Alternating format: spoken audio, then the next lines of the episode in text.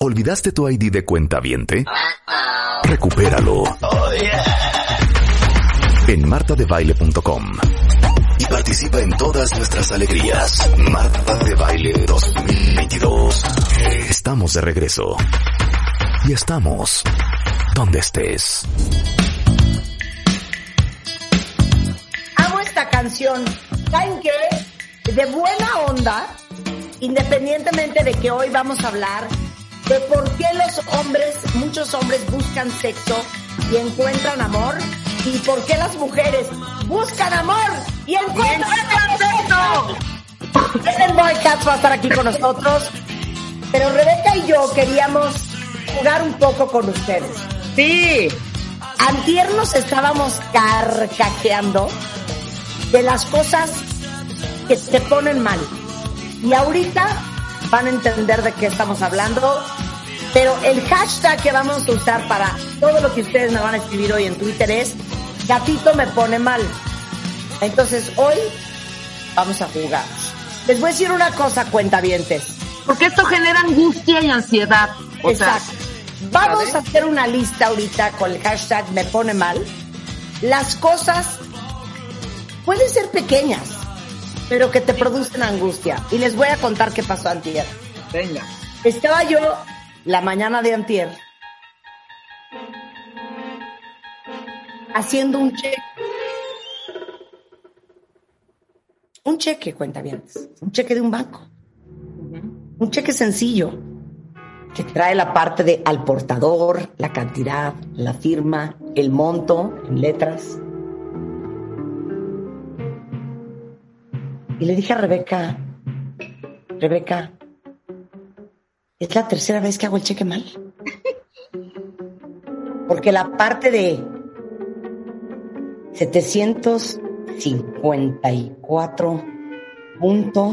754.38 sobre 100, ya, otra vez ya lo hice mal. Sí, claro, claro.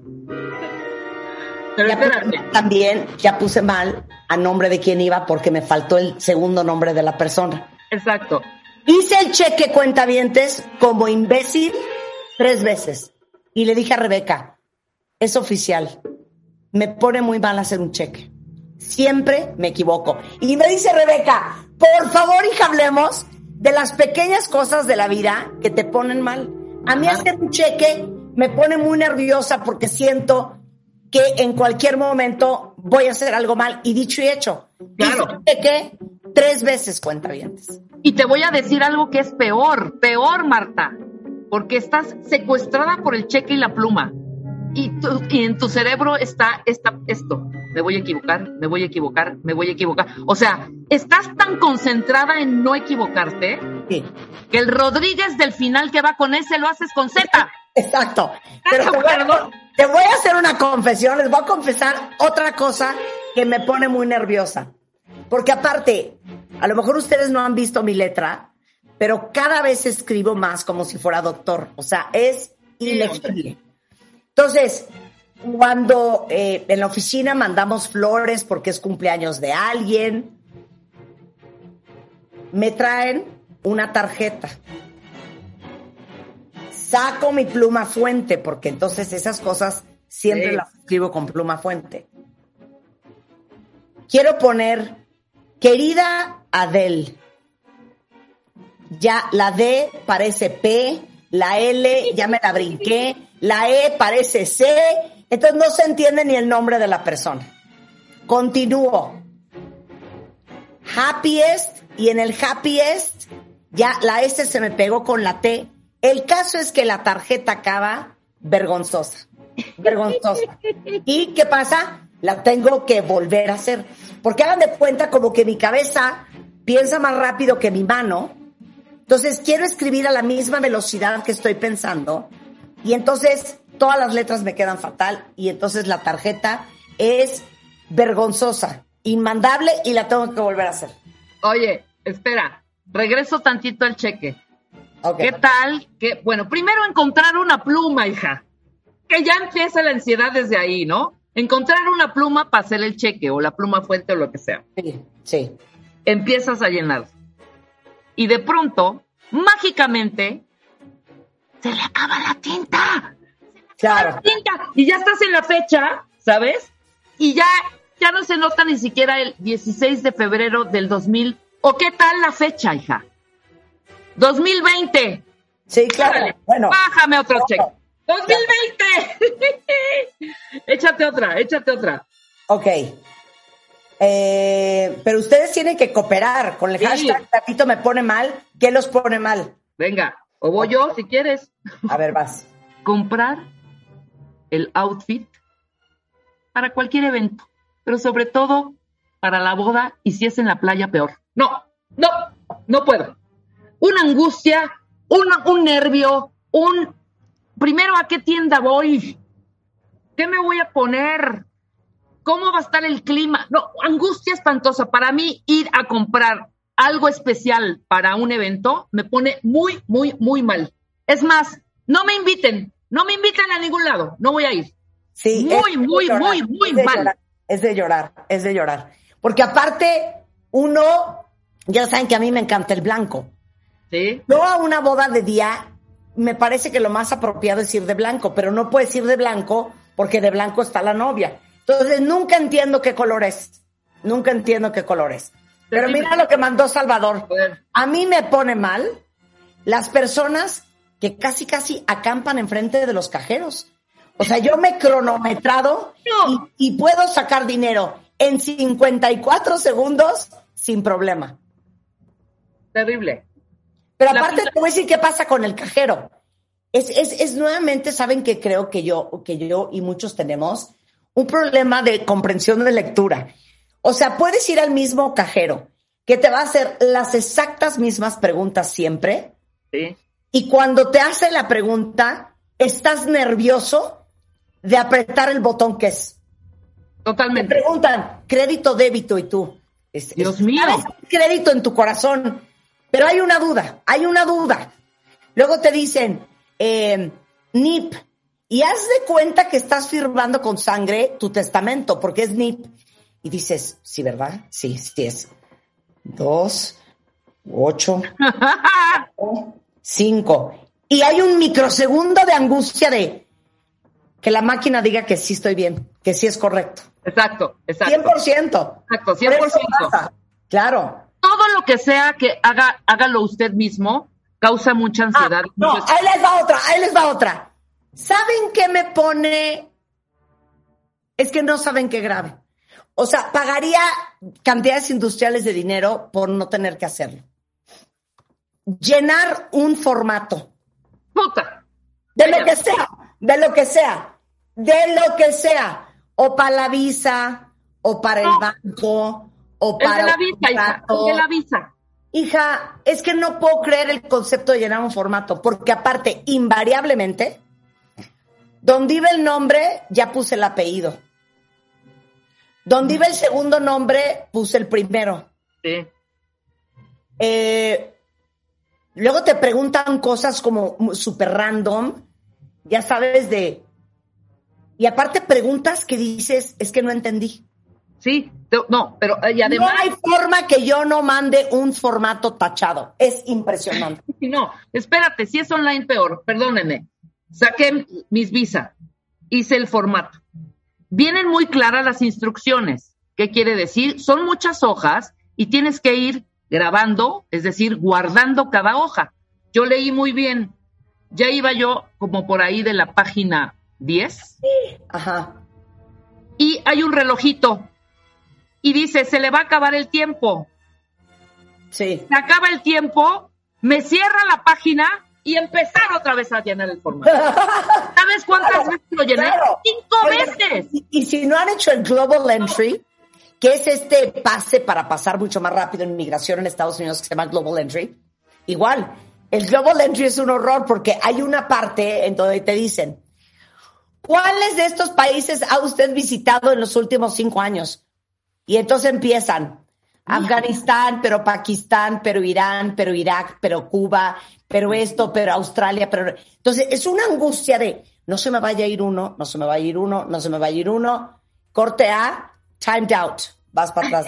sí, claro, vas para atrás. Oye, a ver, aquí hay una cuentaviente que tiene una joya. Ya se ven, ya se América Soto.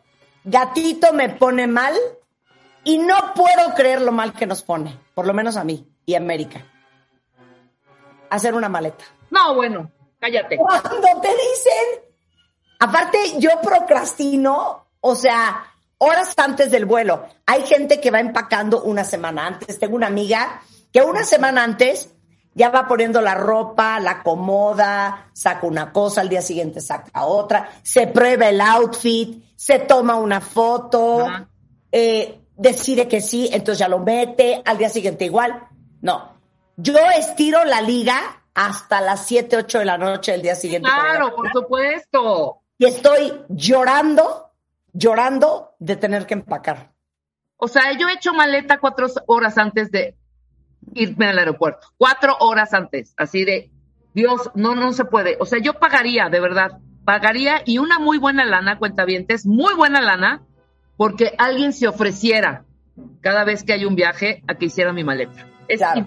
Y te voy a decir una cosa, yo no hay viaje que no me suba al avión y le diga a mi marido, empaqué fatal. Y me dice, ¿por qué? Es que empaqué fatal. Porque como no tengo paciencia de ponerme el outfit, pero con qué zapato va, pero entonces qué brasier necesito para esto, aunque ustedes no lo crean, cuentavientes, empaco tan gravísimo. Obviamente me dicen, no, hija, empaca súper bien. No, yo quisiera empacar más profesional. Pero es la angustia de, pero es que si no me llevo estas botas, y aparte están increíbles. ¿Cómo voy a caminar con estas botas en la Claro, claro. no, pero es que me las voy a llevar porque igual y salgo en la noche. Ni acabo saliendo en la noche, ahí van las botas ocupando espacio y nunca me las puse. Otra, A ver, otra. marcar al banco. Opción 1. Saldos, robo, extravío de tarjetas. Marque 1. No, quiero hablar con alguien. 2. Seguros. Marque 2. No, quiero hablar con alguien. Regresar al número, al, al- no, regresar al menú principal. Marque 9. Ter- finalizar la llamada. Marque 0. O sea, ¿por qué no hay una opción en el 1 de hablar con un ejecutivo? ¿Por qué te Bueno. tienes que echar la retaíla de uno, dos, tres, cuatro, cinco opciones y ninguna te dice hablar con un ejecutivo? Claro. Muy, muy No, mal. Te voy a decir una cosa. Hay uno peor en Estados Unidos. No Y manches. Estoy en México, pero es de. For Spanish, say yes. For English, say yes. Ya sabes. Entonces tú, Ajá. English. Ujú. Um, ya sabes.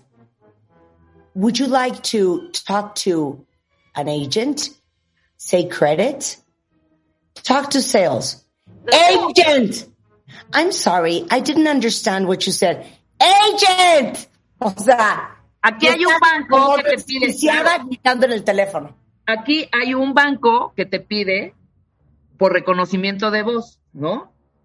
Y es, la frase es, mi voz, casi casi como mi voz es la entrada a mi portal, ¿no? Entonces es, repite su frase, mi voz es mi contraseña. Lo siento, no hemos reconocido su voz. Intente nuevamente. Mi voz es mi contraseña. Lo siento, no hemos reconocido su voz. Intente y estás. Mi voz es mi contraseña. No se ha reconocido su voz. Esta Claro. llamada será terminada. No. A ver, esta es sea, divina. Erika dice, me pone mal hacer la tarea con mis hijos. Me convierto en mamzela. Es que les digo una cosa, yo no sé qué es ese invento de estar sentado haciendo la tarea con los niños. En mi vida se sentó mi mamá a hacer tarea conmigo A mí tampoco. y yo en mi vida me senté a hacer tarea con mis hijas. Nunca. Jamás. Sí, No, no, no, no. Yo, o sea, tampoco y mis sobrinas tampoco, ¿eh? Oye, como decíamos ayer con Enrique Tamés, con que pasen el año. ¿Qué estás tú sentada haciendo la tarea, Erika?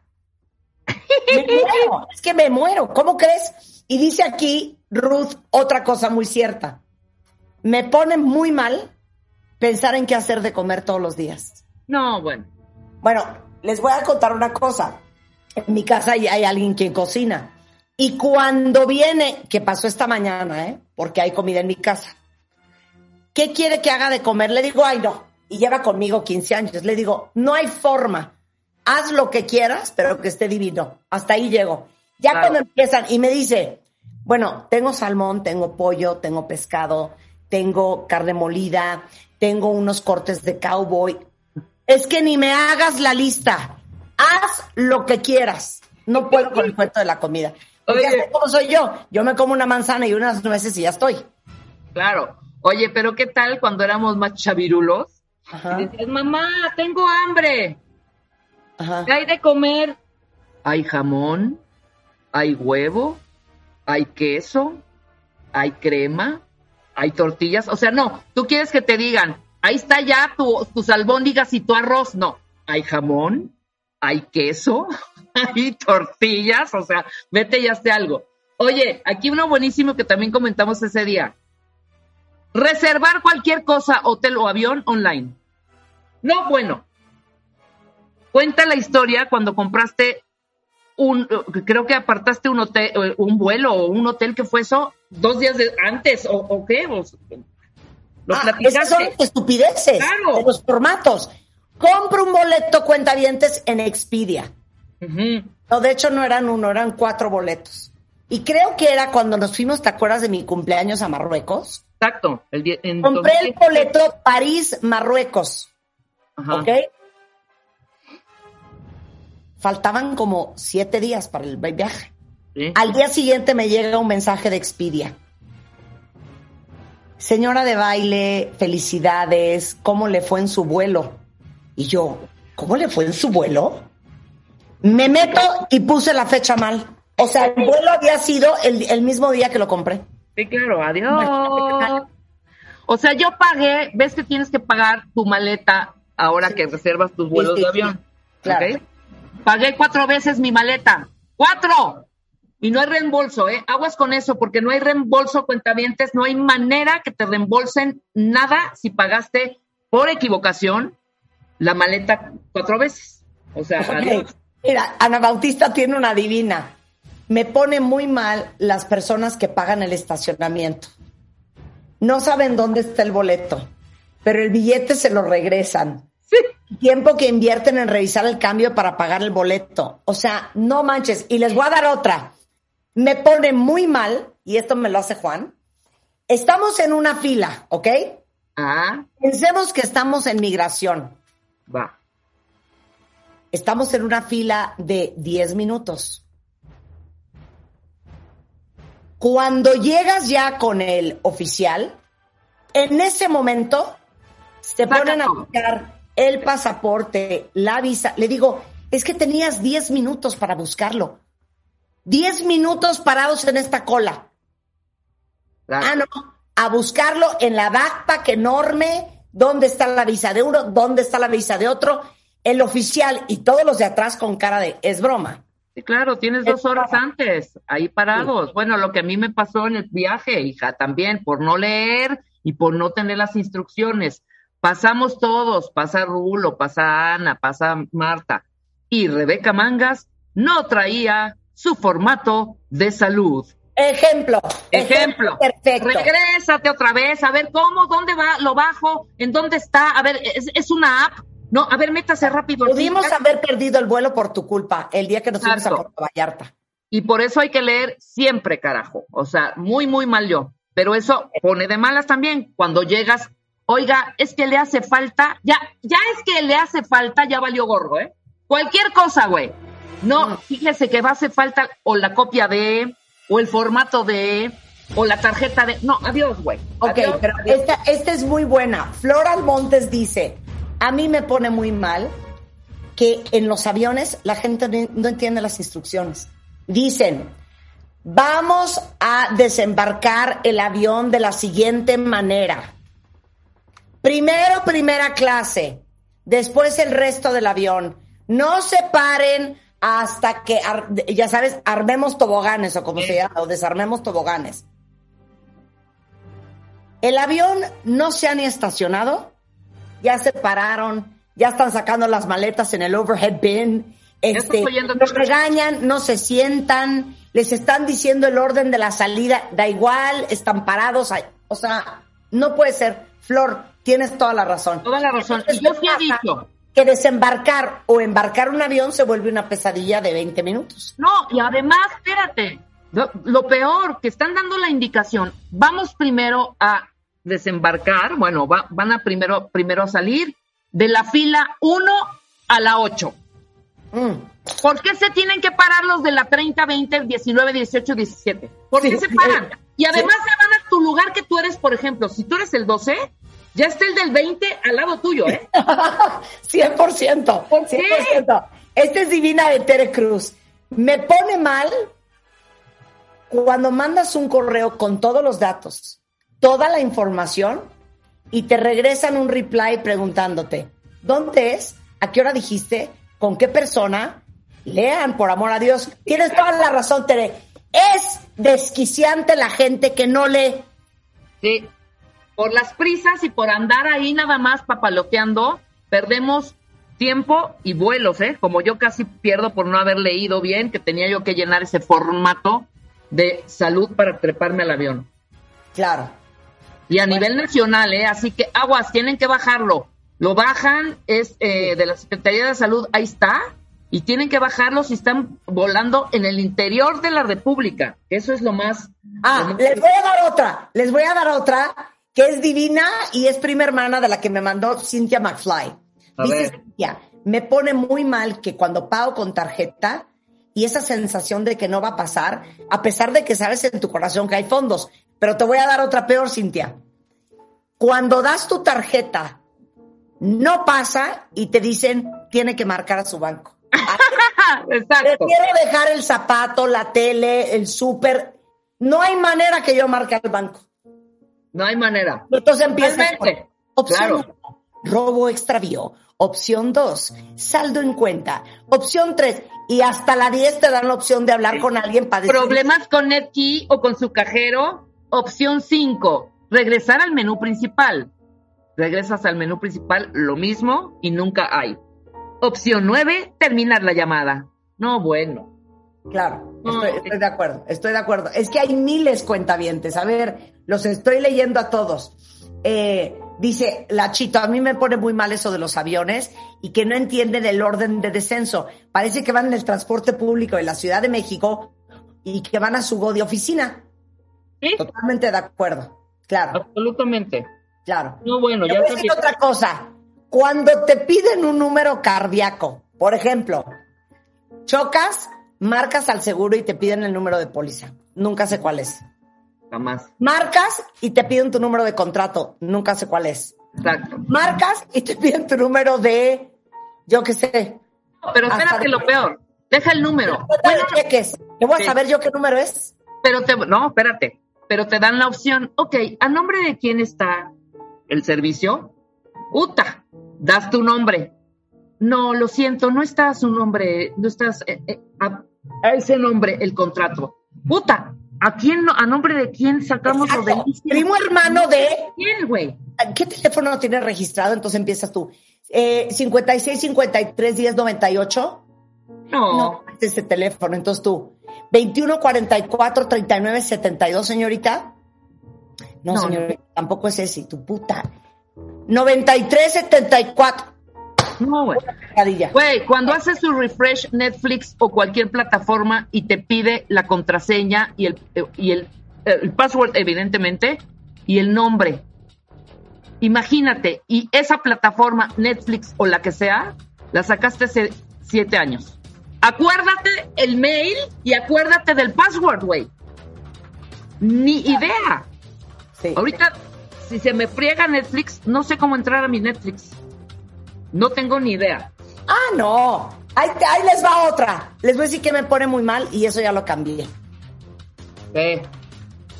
Quien pone los passwords de mi casa, Ay, no, es qué pesadilla, ¿eh? ¿ok? El password de los Wi-Fi, el password de Hulu, pero de HBO, pero de Netflix, pero de Apple. Todos los passwords son de él. Para mí un password es colas 1, 2, 3, 4. Eso para mí es un password. Me da idéntico, idéntico. Si es fácil, si no es fácil, me da igual. Nadie te va a robar tu Wi-Fi, güey. ¿Qué es eso? Nadie. Ok, ahí les van los passwords de Juan. G mayúscula, N minúscula, No. R mayúscula, D minúscula, 7458, guion bajo, signo de número, asterisco, asterisco. ¡Ah! ¡Me mato! ¡Me mato! ¡Me mato! No, bueno. Y luego la pones Es que así no es- son todos.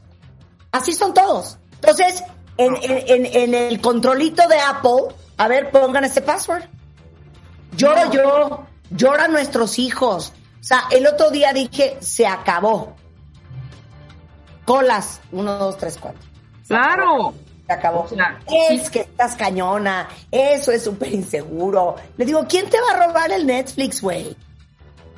No, sí. Nadie. Minúsculas, minúsculas, asteriscos, guiones. Mismo primo hermano, primo hermano de sí, y que nos ha pasado en el programa. Danos, danos tu contacto o tu mail. ¿En dónde te pueden escribir? María Asunción guion bajo López Velarde 83 punto com arroba bla bla bla bla bla bla. O sea, háganlo cortito, o sea, no, de verdad, muy, muy corto, no pongan números tampoco. María Asunción guion bajo 145 guion bajo Benítez arroba hotmail.com. No, no, Claro. bueno. Oye, esta es divina. ¿Y sabes qué? Yo hasta tiro mala onda. Es más, ahorita que nos fuimos a Puerto Vallarta en el camioncito que te lleva al, al avio- al- al- al avión, Sí. le hice caras como a dos personas, creo que eran gringos, por eso. El punto es que aquí dice una cuenta Me pone muy mal, muy mal que la gente no traiga bien puesto el cubrebocas. Sí, A mí- a mí también. Estoy totalmente de acuerdo. Bueno, eso queríamos reír con ustedes. Gatito, hashtag me pone mal si quieren seguirlo mandando. Regresando del corte, agárrense. ¿Saben de qué vamos a hablar? Eso. ¿Por qué los hombres buscan sexo y encuentran amor? ¿Y por qué las mujeres buscan amor y encuentran sexo? Con Evan Mark Katz. Agárrense porque ahí viene. ¿Por qué tienes que salir con 12 personas antes de conocer al amor de tu vida? ¿Por qué los hombres se quedan dormidos después de tener sexo? ¿Y sabes que toma una décima de segundo sentirte profundamente atraído por alguien? La respuesta a estas y muchas otras preguntas en la historia del amor. La primera temporada de mi nuevo podcast, La vida explicada. Hecho por y para curiosos. Solo en Spotify. Son las 10.40 de la mañana en W Radio con una de las personas con las que más me divierte hablar, sin duda alguna, es Evan Mark Katz. Y muchos de ustedes ya lo conocen, ya se hizo muy famoso aquí en México. Para los que no, Evan está en Los Ángeles, en Estados Unidos, y a lo que se dedica es a entrenar a mujeres inteligentes, fuertes, exitosas, eh, a entender mejor a los hombres y encontrar el amor. Ha escrito unos libros exitosísimos que se llaman ¿Por qué sigue soltera? ¿Cree en el amor? ¿Por qué se desapareció? Why you're still single, believe in love y why he disappeared.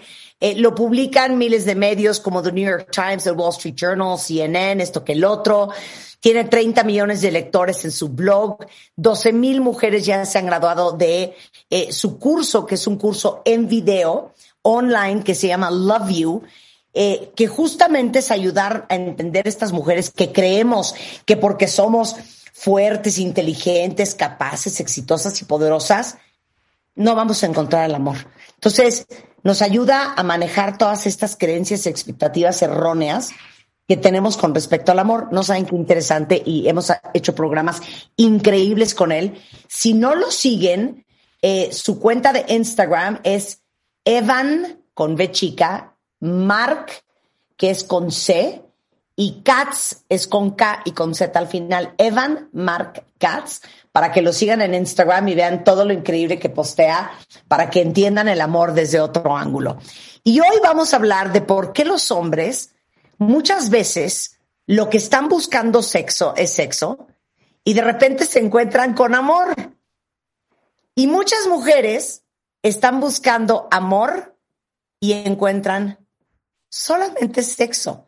Para todos ustedes eh, que han terminado saliendo meses con alguien que desde un inicio dijo que buscaba una relación casual o si no querían algo en serio y terminó saliendo mucho tiempo con esa persona, o porque si yo sí quiero un compromiso, termino saliendo con alguien que no quiere. De eso vamos a hablar hoy con Evan. Hello, my dear friend. How are you? It's great to be back. And I, I understand about like 70% of what you say. Oh, I'm so um, proud of you. I'm so proud of you. Uh, high school's a pretty long time since I've taken Spanish, but I, I get the gist of it. And thank you for the kind introduction. Okay, my friend. So the situation is sometimes men are only looking for sex and they end up in love. And m- women tend to be looking for love and end up only getting sex.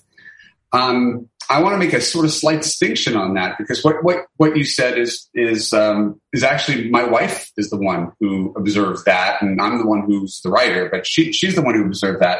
It's not that men are only looking for sex and happen to find love. It's that men who are looking for love look for sex first. And that's usually where the divide is because a guy will sleep with someone um, because she's there, it's late, they've had a couple drinks and it feels good, right? And it doesn't mean anything. He'll figure out later if he wants to be in a relationship with her. But right now, all he's looking for is sex. And she's thinking, I would never do that. I would never just sleep with someone who I barely know just because I wouldn't do that unless I was interested in a relationship. So there's this divide in expectations to how people approach it. But a lot of the guys who we would establish as players are actually looking for love. They're just kind of keeping busy until they find it. Yeah. So let me say that in Spanish. Dice, a ver, les quiero explicar esta premisa. Y de hecho fue mi esposa quien hizo esta observación. Lo que pasa es que yo soy el escritor y yo soy quien escribí sobre el tema, pero ella es la que se dio cuenta.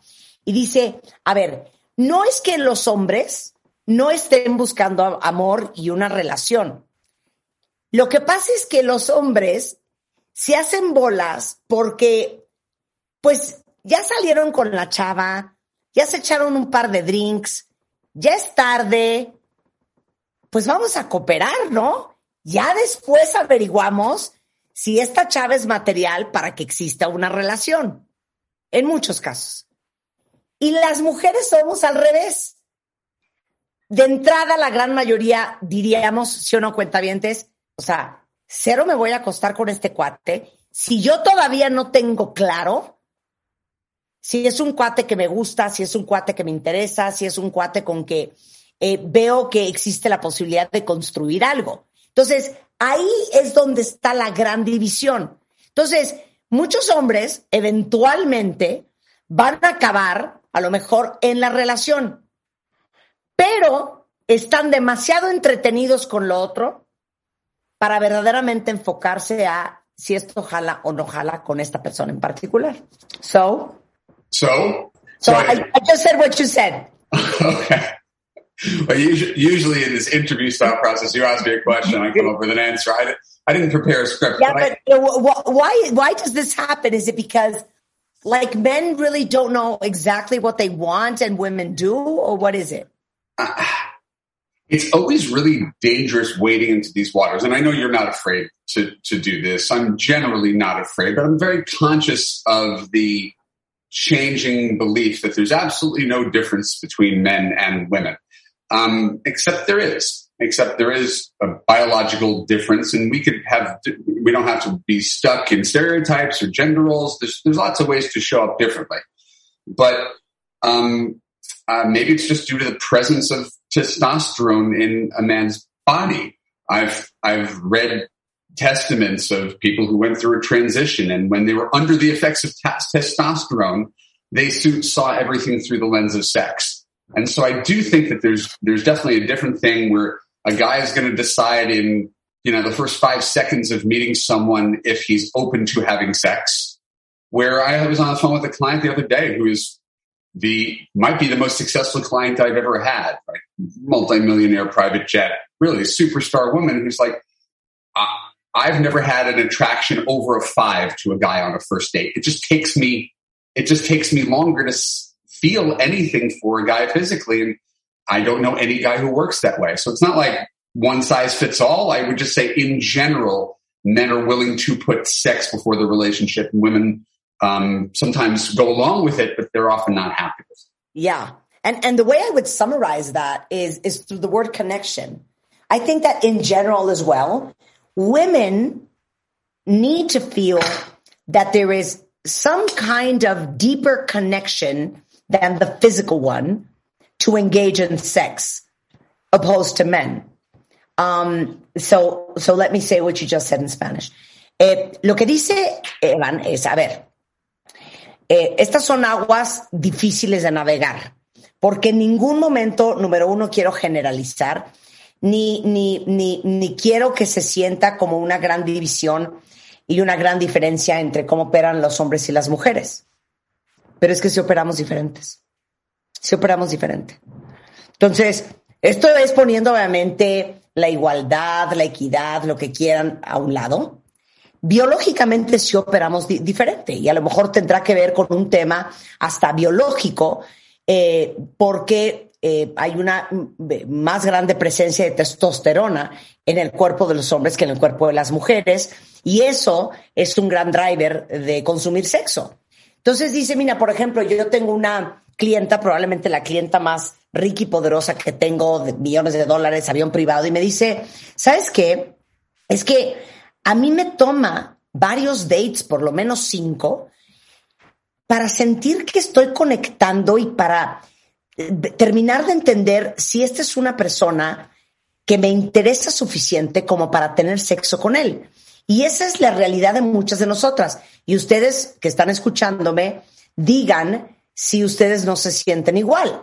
Que los hombres no necesitan tener esta conexión emocional para tener sexo, al igual que lo tenemos las mujeres. So I totally agree with you. Was sea, putting equality, gender, whatever aside, I, I agree that biologically we do not work the same. And I also think that emotionally we do not work the same. And um, at the end, it's very interesting. But I think that when a woman has sex with a guy she's dating, let me see how I phrase this. Beyond the need for physical satisfaction, we tend to have sex with that person and the message we're trying to send is, I am giving myself to you. This is my gift and I am doing it because I am very interested in building something with you. O sea, it has like a deeper message. It has a reason. It's not as animal as, as, as a man. Eh, y, and let me say that in Spanish, es que le digo que yo siento cuentavientes que cuando nosotras decidimos tener sexo con el fulano con que estamos saliendo, ese, ese acto tiene un mensaje bien profundo. Eh, más allá de la satisfacción física que puedes tener de cooperar con el fulano que te gusta y te encanta y te prende, el mensaje un poco es, me estoy entregando a ti, te estoy dando este regalo porque estoy genuinamente interesada en construir algo contigo. O díganme si estoy mal. You get what I'm saying? I completely get what you're saying, and uh, I'm I'm sitting here taking notes. I think you said a few really really interesting things that provide valid perspective. You know, I'm a man who gives advice to women. I listen to women all day, but there's always more to learn. And the the, the concept that sex is a gift that you're giving. I'm giving you to. I'm giving myself to you is a really novel way of looking at something that might be obvious, but it's something that as a dating and relationship coach, I never thought of it, about it that way, which means I can guarantee that most men don't see it this way. Of course. And you know what? There's actually a saying in Mexico. They say something like, give me a proof of your love. ¿No? Hay un dicho en México que dice, dame una prueba de tu amor. ¿No? And so at the end, even though it sounds super corny and super old school, I think that for a lot of women, when you decide to have sex with that person, we do see it as a proof of love. Great. So now we're getting into. I know where the rest of this conversation is going to go, and it's it's it's useful and it's important. And I've written about this extensively, and I'll send you the blog post about it when we're done. It's called "Why Women Should Make Men Wait for Sex," Part Two. Oh my God! Um, and it's a long treatise on this subject because, given what you just said, Martha, the idea that this, my gift to you, is fraught with meaning. I'm giving you my love. This, the problem is the person receiving it doesn't perceive it to have any meaning whatsoever. So we're At doing not that meaning. so we're, do, we're we're getting the order wrong. If you give sex to a man because you like him and you want this to mean something, and he doesn't think it means anything, you're going to consistently get your heart broken. So the answer is to reverse that process and not sleep with someone until you're confident that he's your boyfriend. we have to get the order different. Otherwise, we just keep on having this experience of this meant something to me. I can't believe he didn't call. I can't believe he doesn't commit. And it's, it's, it's predictable. So the way for women to, to take power back and protect their hearts is to switch the order and not give men their gift until they're pretty, sh- no, until they're 100% sure that he's going to call the next day. Why? Because he says, I want to take down my profile and be your boyfriend. Exactly. I- es I totally agree with you, and I don't, I don't, I don't think we're like old school and, and super um, uh, traditional. Is- no, this is I- I think practical. that the proof is in the pudding. I think that the proof is in the pudding. E- y miren, Evan es un hombre que se dedica a aconsejar a las mujeres y dice, después de lo que dijiste de que existe esa frase en México que te dicen, dame una prueba de tu amor. La verdad, por más cursi y anticuada que se, que se sienta, muchas mujeres, el día que tenemos sexo con ese hombre, y no es el caso de todas, ¿eh? pero muchas, sí lo hacemos como una prueba de nuestro amor. Entonces dice Evan, es que ¿sabes qué pasa? Que si así lo vives tú, asumes automáticamente que así lo va a percibir y así lo va a vivir el fulano. Entonces, voy a poner al rato el, decálogo eh, de los mandamientos de por qué no tener sexo tan rápido con un hombre, eh, que es parte de mi blog para que lo lean todos, pero justamente porque tenemos el orden hecho bolas. No puedes acostarte con alguien cuando no sabes si el día siguiente te va a hablar.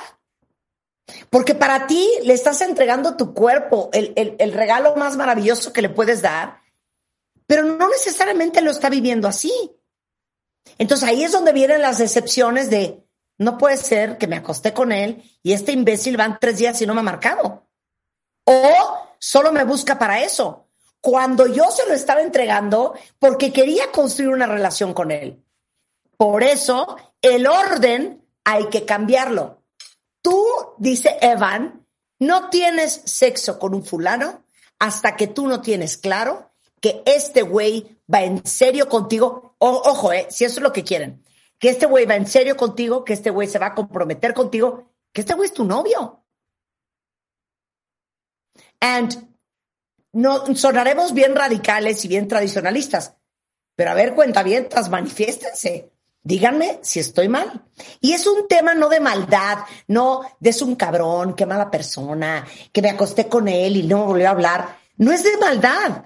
Es un tema de percepción y de cómo cada uno vive el sexo. And, and also I want to say it's not about men being jerks or mean or bad. It's, it's just a different perception of what sex is all about, Evan. I, I, well, I, I, think that's a very mature way to look at it. If you're the woman who slept with a guy who never calls her again, she, she might have a different take on it. But I think it's very dangerous to approach dating from this right or wrong place. Uh, certain things are objectively wrong. Uh, cheating on someone you've committed to is objectively wrong.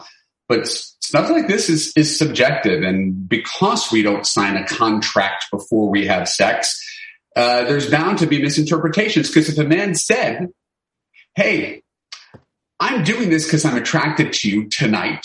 I had a pleasant time, but I don't know if you're girlfriend, much less wife material. he would never have sex. so, so, you, so, so you can't expect it. You know, women will say to me, "Why can't he just be honest with me? If he were honest, he would never have sex." So he takes a chance. He tries to be a good guy. He doesn't overpromise. And he hopes that he's not a terrible guy, but to expect them to go against their own selfish nature is unrealistic. So instead of complaining, oh, look at what men do, they're so terrible, it's your responsibility to protect your own heart instead of expecting men to do it for you. Claro, Eh, es que dijo una cosa divina. Dice, una clienta mía que igual, o sea, se acostaban con los hombres y luego lloraba y andaba por la vida con el corazón roto porque el fulano o no volvió a aparecer o le hablaba pero que no quería nada formal. Y entonces le dice a ella, oye, Van, es que no entiendo por qué los hombres no pueden ser honestos y decirte las cosas derecho.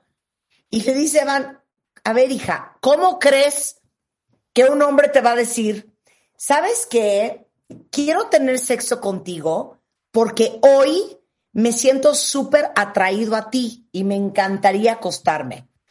Pero la verdad es que en este momento no tengo idea si eres material para ser novia o si eres material para poderme casar contigo. Pero lo que sí te puedo decir es que pues hoy me siento atraído. Si nos dijeran eso, los hombres no tendrían sexo jamás. Entonces, esperar que un hombre haga eso, que nunca lo va a hacer, es ir en contra de su naturaleza.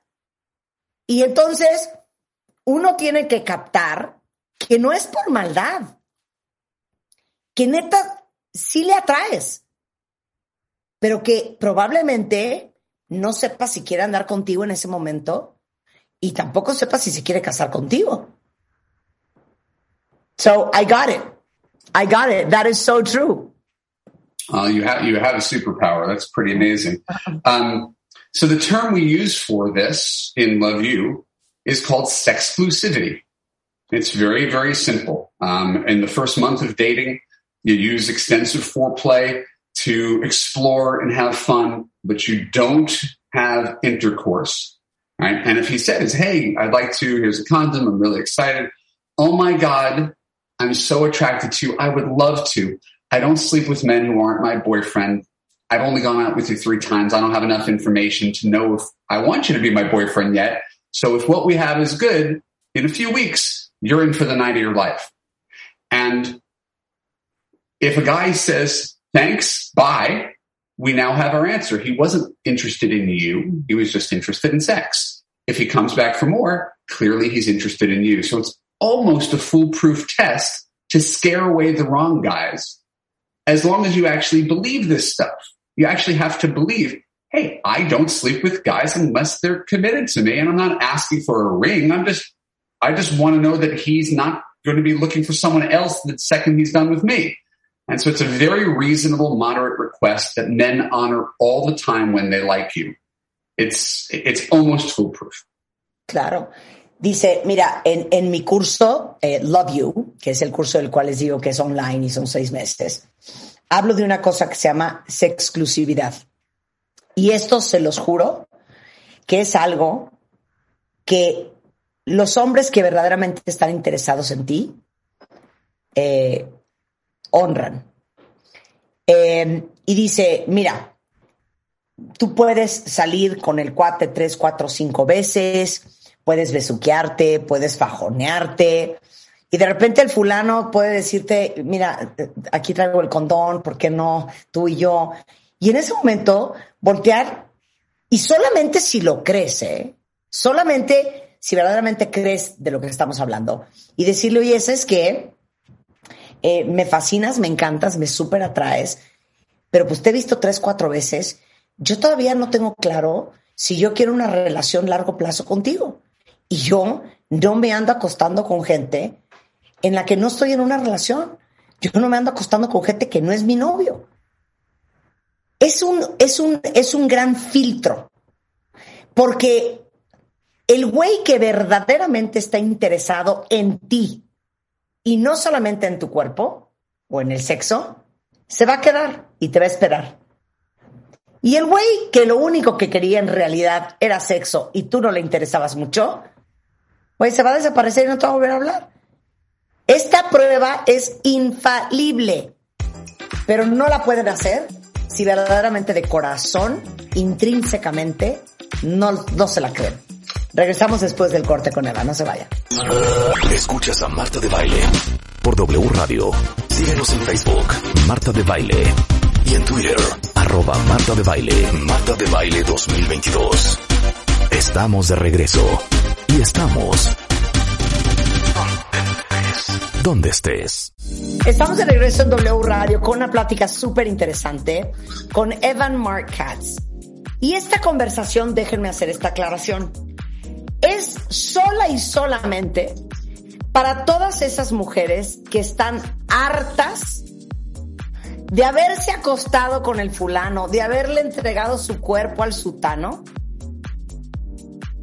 y que les hayan roto después el corazón porque ya no habló, porque te dijo que no quería nada serio y tú ya te hiciste bolas. Esta conversación es para ellas. Eh, tengo un par de cuentavientes eh, que correctamente dicen, oye, pero las mujeres deberíamos de tener la libertad de experimentar con absoluta apertura nuestra sexualidad. 100%, 100%.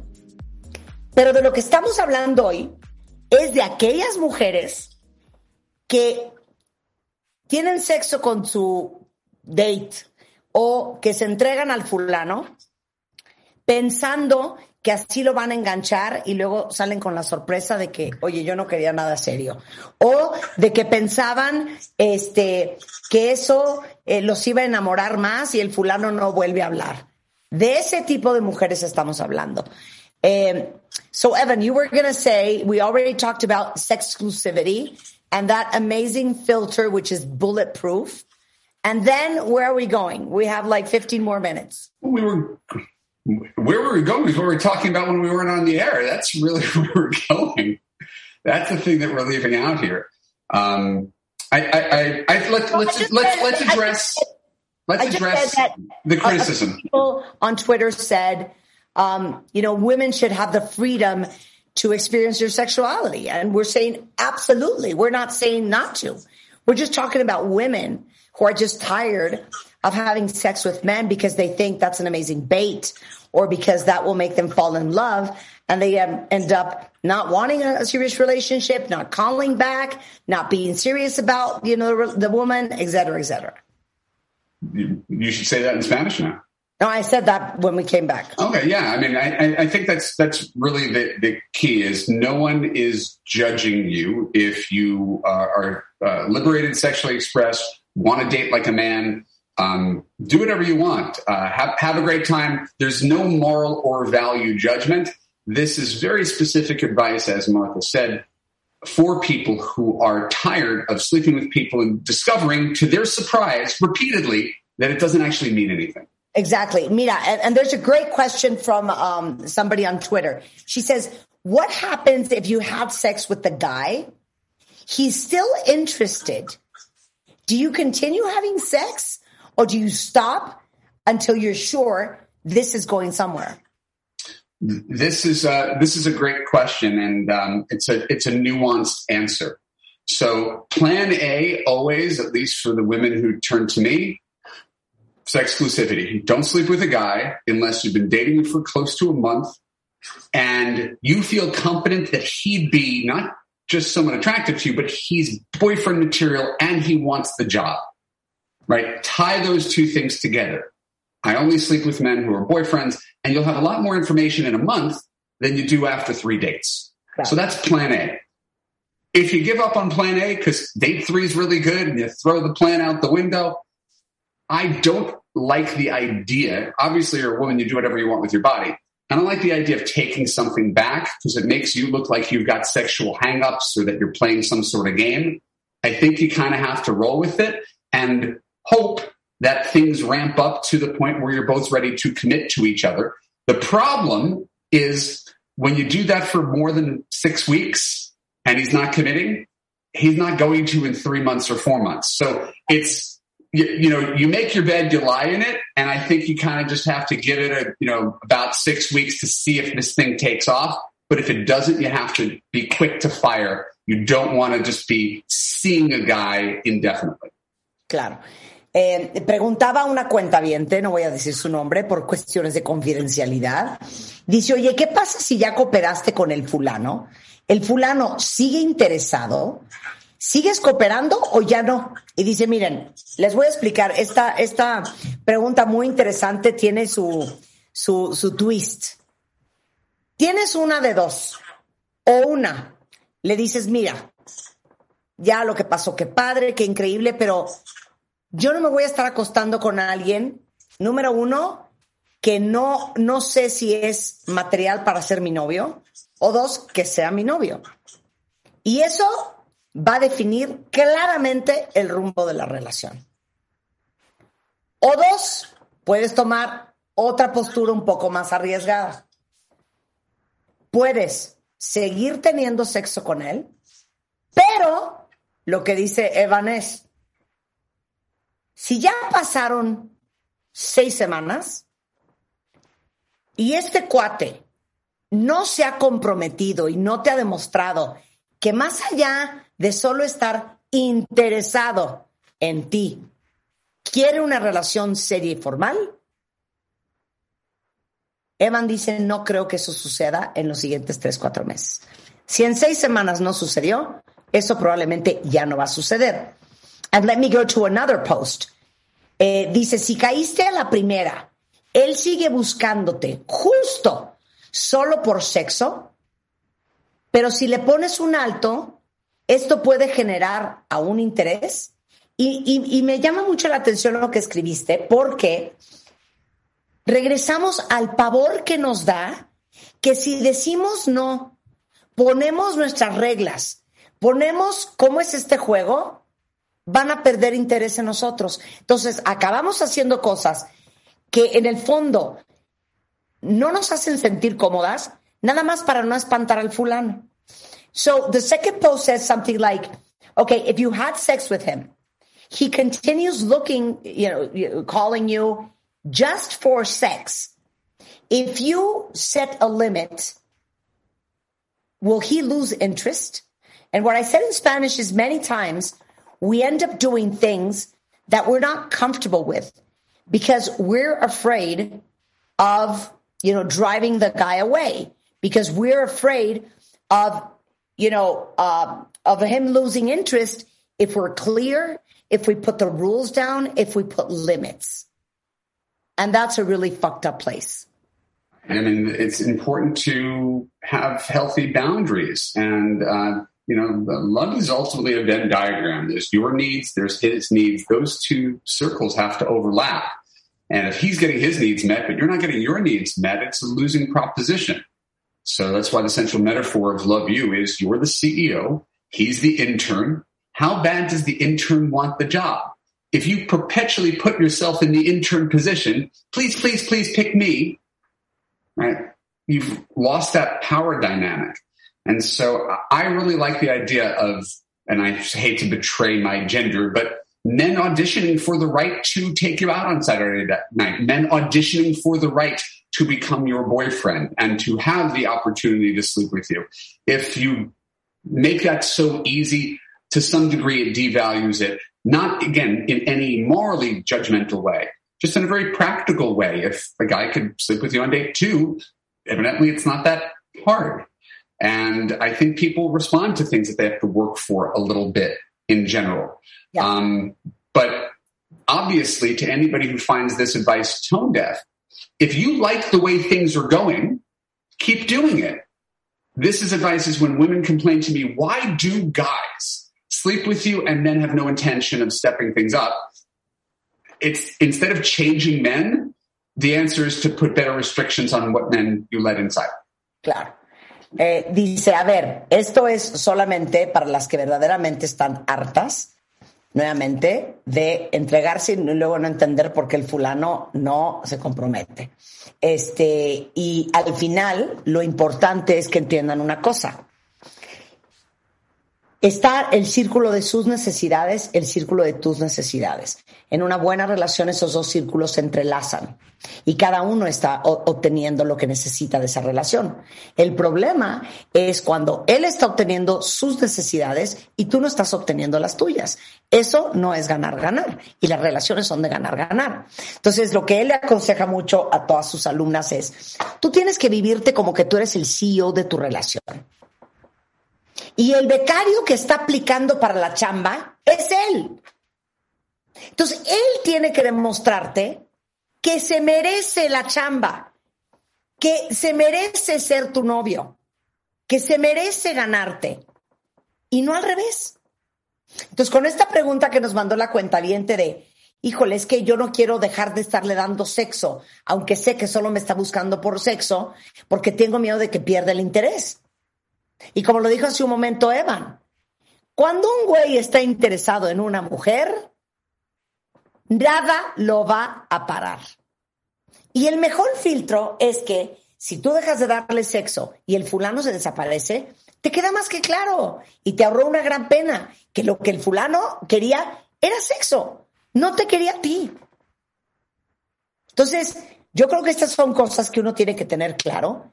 Sí y solo sí estás harta y cansada de que siempre te pase lo mismo. Now I have a, a very interesting question. Yes, I'm still a virgin. Okay, no, I'm, I'm gonna I'm gonna say this in Spanish first. Les voy a decir qué les voy a preguntar a los cuentavientes y qué le voy a preguntar a Evan. Todos los hombres que me estén escuchando, ayúdenme a dilucidar este misterio. ¿Por qué si un hombre, si alguien de ustedes no quiere algo serio con esa fulana, en vez de tener sexo con ella, no buscan un lugar más fácil para tener sexo. Contéstenme eso, cuentavientes. So my question for you is, if a guy doesn't want any anything serious with that girl, why doesn't he go look for sex in an easier place? What's easier? I don't Seriously. know, like a prostitute. Okay, no, so, so that, that that's your question.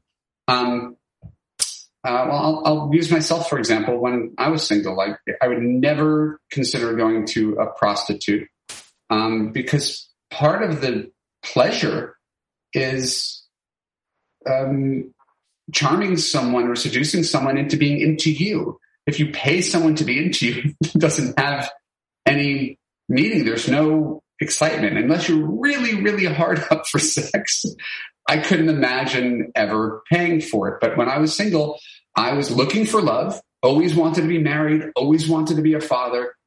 And in, in between that, I wasn't going to be celibate for 10 years. In between, I'd meet someone I was attracted to. I didn't think she was going to be the one and the only, and we make the best of those circumstances. And I would try to be as nice as I can. And it's, it's a really imperfect process. So since we're never going to take the selfish gene, we're going to never say men should not act in their self-interest. Men should never do that. Why, why would you dare do that? There was someone yelling at me on Facebook the other day. Why don't you tell men to stop sleeping with us? Good, good luck with that. So you, the thing you have, it's like you can leave your car door unlocked because you want it to be a trusting world. But if your car keeps on getting stolen, it's your job to lock the car. Claro. Claro. Entonces dice, a ver, Marta, ¿de qué me estás hablando? O sea, tu pregunta es, ¿por qué si un hombre no quiere algo serio con la mujer, por qué en vez de acostarse con ella no va a buscar eh, sexo de manera más fácil? Me dice, como por ejemplo, ¿cuál, cuál más fácil? le digo, no sé, con una prostituta, yo qué sé, una sexo servidora. Y me dice, no, no, no, no, no. Es que para los hombres, gran parte de la, del atractivo es ligártela, seducirla y al final obtener que ella esté entusiasmada contigo.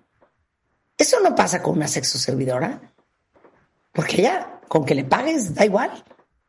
Y eso, pues como hombre, y te lo digo porque yo soy hombre, pues no se siente igual.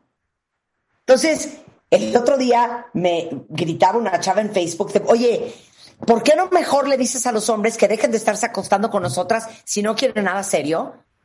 Me dice, a ver, si tú dejas la puerta abierta de tu coche porque quieres creer que el mundo es un mundo confiable y te roban a cada rato, ya es tu responsabilidad cerrar la puerta del coche. Entonces, tú no puedes esperar que los hombres cambien. La que tienes que cambiar eres tú. Pues así las cosas. Y aquí hay un ejemplo perfecto. Dice, yo cuando le dije que yo no me andaba besuqueando y acosteteando con los demás, que con los que yo no anduviera eh, formalmente, me contestó, no me presiones, vamos viendo cómo se dan las cosas. Obviamente sentí horrible porque yo ya me estaba encariñando con él. Es un ejemplo perfecto, pero te digo una cosa, manita, te la ahorraste. Eh, a girl wrote, I cannot believe the day I told this guy, I'm not sleeping around with people that I'm not like committed to. He said, don't pressure me. Let's play it by ear. Imagine that. Imagine that. And that's his negotiating position. And that's, the, de that's, that's what he's attempting to do. And who's the boss here? Uh, if, if she's so worried about his approval, then she'll give in and she'll, you know, she'll, she'll do it his way. And what I'm suggesting is you have all the power in the world. You have the power to say no. The right guy sticks around. The wrong guy says, let's play it by ear. Of course. Dice, claro, este es el, el, el, el um, digamos que la posición de negociación de él. Pero regresamos a lo mismo. Si tú eres la capataz, si tú eres la CEO, es tu decisión si te quedas o te vas. Punto se acabó y estoy resumiendo. Okay, so I ask guys that are listening to the show, why do they have sex with, with women that they're not long-term interested in? And the guy says, eh, because you like her, because you're attracted to her. But that doesn't mean that you have intentions of anything formal or serious or a commitment. And that's the truth. Y eso es lo que dijo Evan al principio. Dice Cris, y gracias Cris por tu aportación. Cuando yo pregunté, a ver, ¿por qué se acuestan con la fulana sabiendo ustedes que no quieren nada en serio? Y dice, simple, porque te gusta la persona, te interesa su parte personal, te atrae sexualmente, pero no tienes intenciones de nada formal, ni nada serio, ni quieres un compromiso. Esa es la neta. Gracias, Cris, por tu honestidad. Te agradezco mucho. So there you go. Uh, Why is everybody on the team holding their phones up here? exactly. Okay, so conclusion. Conclusion. If you want to sum up this entire hour, uh, if you are uh, content uh, sleeping with men and trying that out, trying it on for size, because hey, you don't want to buy the car until you test drive it. There's no judgment. Keep doing what you're doing as long as you're happy if you discover that sleeping with men where there's no commitment isn't making you happy, then perhaps it may be in your best interest to tie sex to commitment as opposed to putting sex before commitment. Ultimately, it's your choice. Dice Evan lo siguiente. Miren, chicas, para resumir, y ahorita le voy a rogar que no se vaya y quieren hacer media hora de consultorio con él, me mandan sus preguntas, yo se las hago a Evan y Evan les contesta. Eh, pero me acaba de decir, eh, miren, el resumen es, si ustedes están tranquilas y contentas con cómo va su vida amorosa, con tener sexo con fulanos que no les vuelven a hablar, con tener sexo con fulanos que no se quieren comprometer con ustedes, adelante. Eh, sin embargo, si ese no es el caso, tienen que cambiar la forma y el orden en que hacen las cosas. Ese es el bottom line. Okay, friend, let's make a deal here, you and I. Can you stay 20 more minutes? And I'll get people to ask questions on Twitter and then I'll pick a few and you can answer to them directly and give sound advice. Uh, sure. Why sure? not? Ok, hacemos una pausa. Todas las dudas que tengan, mándenos su caso por Twitter. No voy a leer sus nombres para respetar su privacidad. Voy a escoger los mejores casos y ahorita le voy a preguntar a Evan sus dudas y les va a contestar directamente a todas ustedes. Hacemos un corte y regresamos, no se vaya. ¿Olvidaste tu ID de cuenta viente? Recupéralo. En martadebaile.com y participa en todas nuestras alegrías. Marta de Baile 2022. Estamos de regreso. Y estamos donde estés. Ok, chicas, estamos de regreso con Evan Mark Katz, que hoy las va a coachear algunas de ustedes, pero les quiero decir algo, no hay mejor inversión que en uno. Él tiene un curso de seis meses online que se llama Love You para ayudarlas a entender mejor qué están haciendo mal. ¿Ok? Eh, les pedí que me mandaran sus preguntas y Evan les va a contestar. Los voy a leer primero eh, a una cuenta que me pone.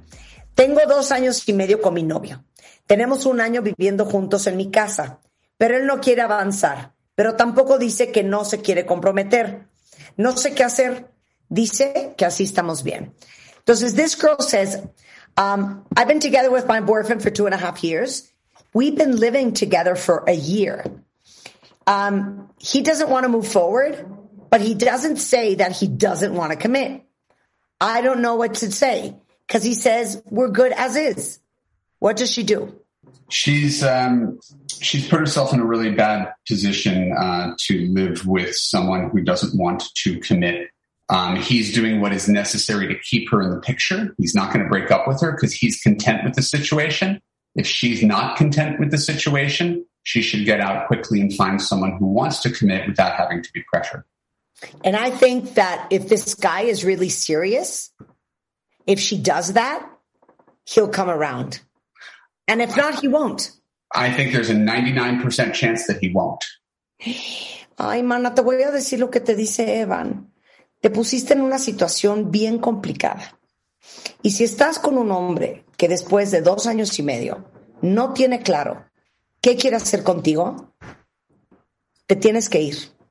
Porque él no se va a ir, porque él adivina que él sí está contento como están. Y va a ser lo mínimo indispensable para que sigan así, porque él está cómodo. Pero te digo una cosa, tú estás perdiendo tiempo si no te vas de esa relación para encontrar a alguien que sí se quiere comprometer contigo. Y yo digo, cuando tú pongas un alto y dices hasta aquí, porque yo quiero algo serio y tú no estás ahí, yo pienso que a lo mejor él puede recapacitar. Y Evan dice, yo creo que hay un 99% de probabilidad que no va a recapacitar. Eso es lo que te dice Evan. Um, so, yo duré año y medio esperando y cuando le dije que si eso era lo único que podía ofrecer, que ya no me hablara, lleva un mes desaparecido el fulano. Y entonces hay una segunda pregunta que alguien mandó por acá. ¿Por qué los hombres se desaparecen? ¿Por qué no te dicen las cosas derecho? So, um, uh, this follower says, um, I was waiting for a year and a half. And when I told him, if that was the only thing he could offer, that he should never call me again, he hasn't called for a month. So she wants to know what the hell happened. And somebody else wants to know why do men disappear? Why aren't they honest and direct and tell you the truth? There's a lot. There's a lot, Martha. Um, I, this is this is the same. This is the same question over and over, right? I mean, it, it's. Are you going to answer the same thing to everything? Yeah. But, but that's the point. Is it's it's it's really consistent. If you're not content with the status quo, then get out instead of expecting him to change to accommodate who you want him to be. So you may be in love with him, you may see potential, but very few men are going to act against their own self interests and say, don't waste your time with me. I'm only going to break your heart. You can't expect him to say that. So you have to read the signs and he's given you the sign. I don't think I ever want to get married. I don't see this going anywhere. I'm not looking for anything serious. Why don't you just believe him? Claro. Dices que les voy a contestar lo mismo a casi todos. A ver, un hombre, pero yo creo que una persona no va a ir en contra de sus propios intereses. O sea, no te van a decir, oye, vamos a tener sexo o vamos a seguir saliendo, pero este, fíjate que yo no quiero nada serio, yo no quiero una relación a largo plazo, yo no me quiero casar, no quiero ser tu novio. Obviamente no te van a decir, esos son signos. El punto es que por qué decidimos no verlos ¿Y por qué no les creemos cuando te dicen no quiero nada serio? Entonces, en vez de sentarte a esperar que él cambie, que recapacite, que ahora sí cuando regrese se arrepienta, en vez de dejar de perder tu tiempo y buscar a alguien que sí quiera lo mismo que quieres tú. And why do they disappear? It's funny you should ask that, Martha. Why? Because what you don't know or you forget is that I have a book called Why He Disappeared. You're absolutely right. Dice, a ver, chicas, Evan tiene un libro que se llama ¿Por qué se desapareció? Why He Disappeared. Julio, pon el libro en Twitter para que la gente lo compre. Okay. So, so, so the, the, the, the short answer is, and it's, it's the punchline of the book. It doesn't matter. It doesn't matter why he disappeared. The, the, all that matters is that he did. Irrelevant. Oh, he disappeared because he's emotionally unavailable. It's he disappeared because he's in love with his ex girlfriend. He's disappeared because he's too busy at work. He disappeared because he is suffering from low self esteem or his mom messed him up. It doesn't matter why. Why gives you closure and it gives an explanation. It doesn't change the fact that any guy who disappeared makes for a terrible husband. Dice, a ver, bueno, chicas, tengo un libro, ¿por qué desapareció? Cómprenlo y léalo, pero se las voy a dar desmenuzada. No importa por qué se desapareció. ¿De qué les va a servir la explicación de, ah, es que está emocionalmente eh, no disponible, que es un programa que hicimos, por cierto, busquen el podcast. Ah, no, lo que pasa es que tiene autoestima baja y su mamá lo descompuso. Ah, no, lo que pasa es que tiene muchísimo trabajo. No, lo que pasa es que está enamorado con su ex. ¿Qué más les da por qué desapareció? Lo único que tienen que saber es que si el fulano se desaparece, el fulano sería un pésimo marido. And let me go to this next question. I've been in a relationship for 10 years. He leaves every month.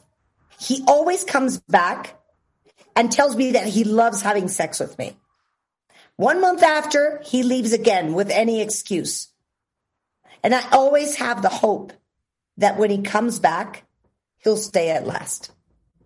I don't want to be glib.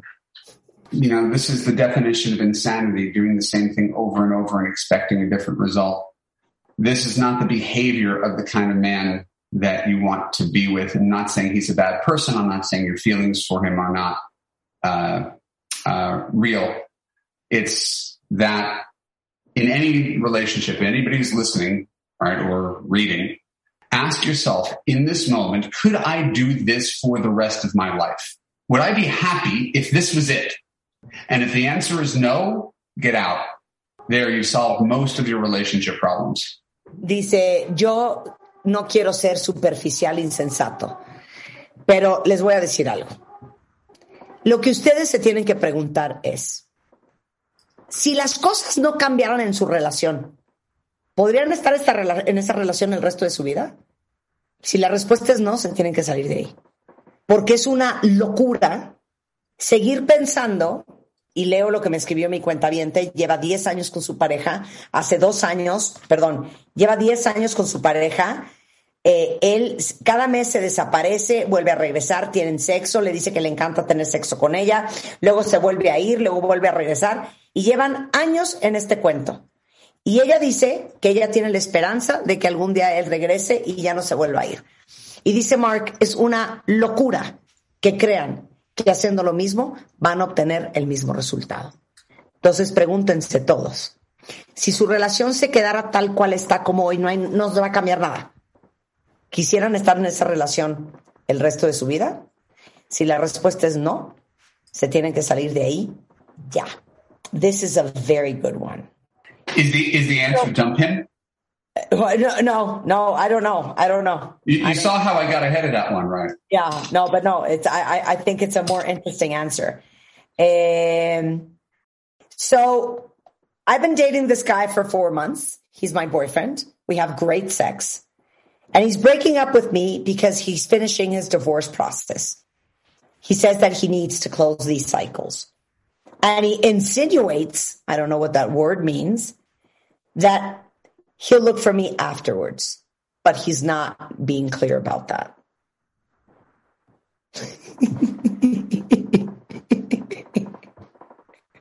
Evan, answer. These are all the same question. I mean, Okay. that, that that's the thing.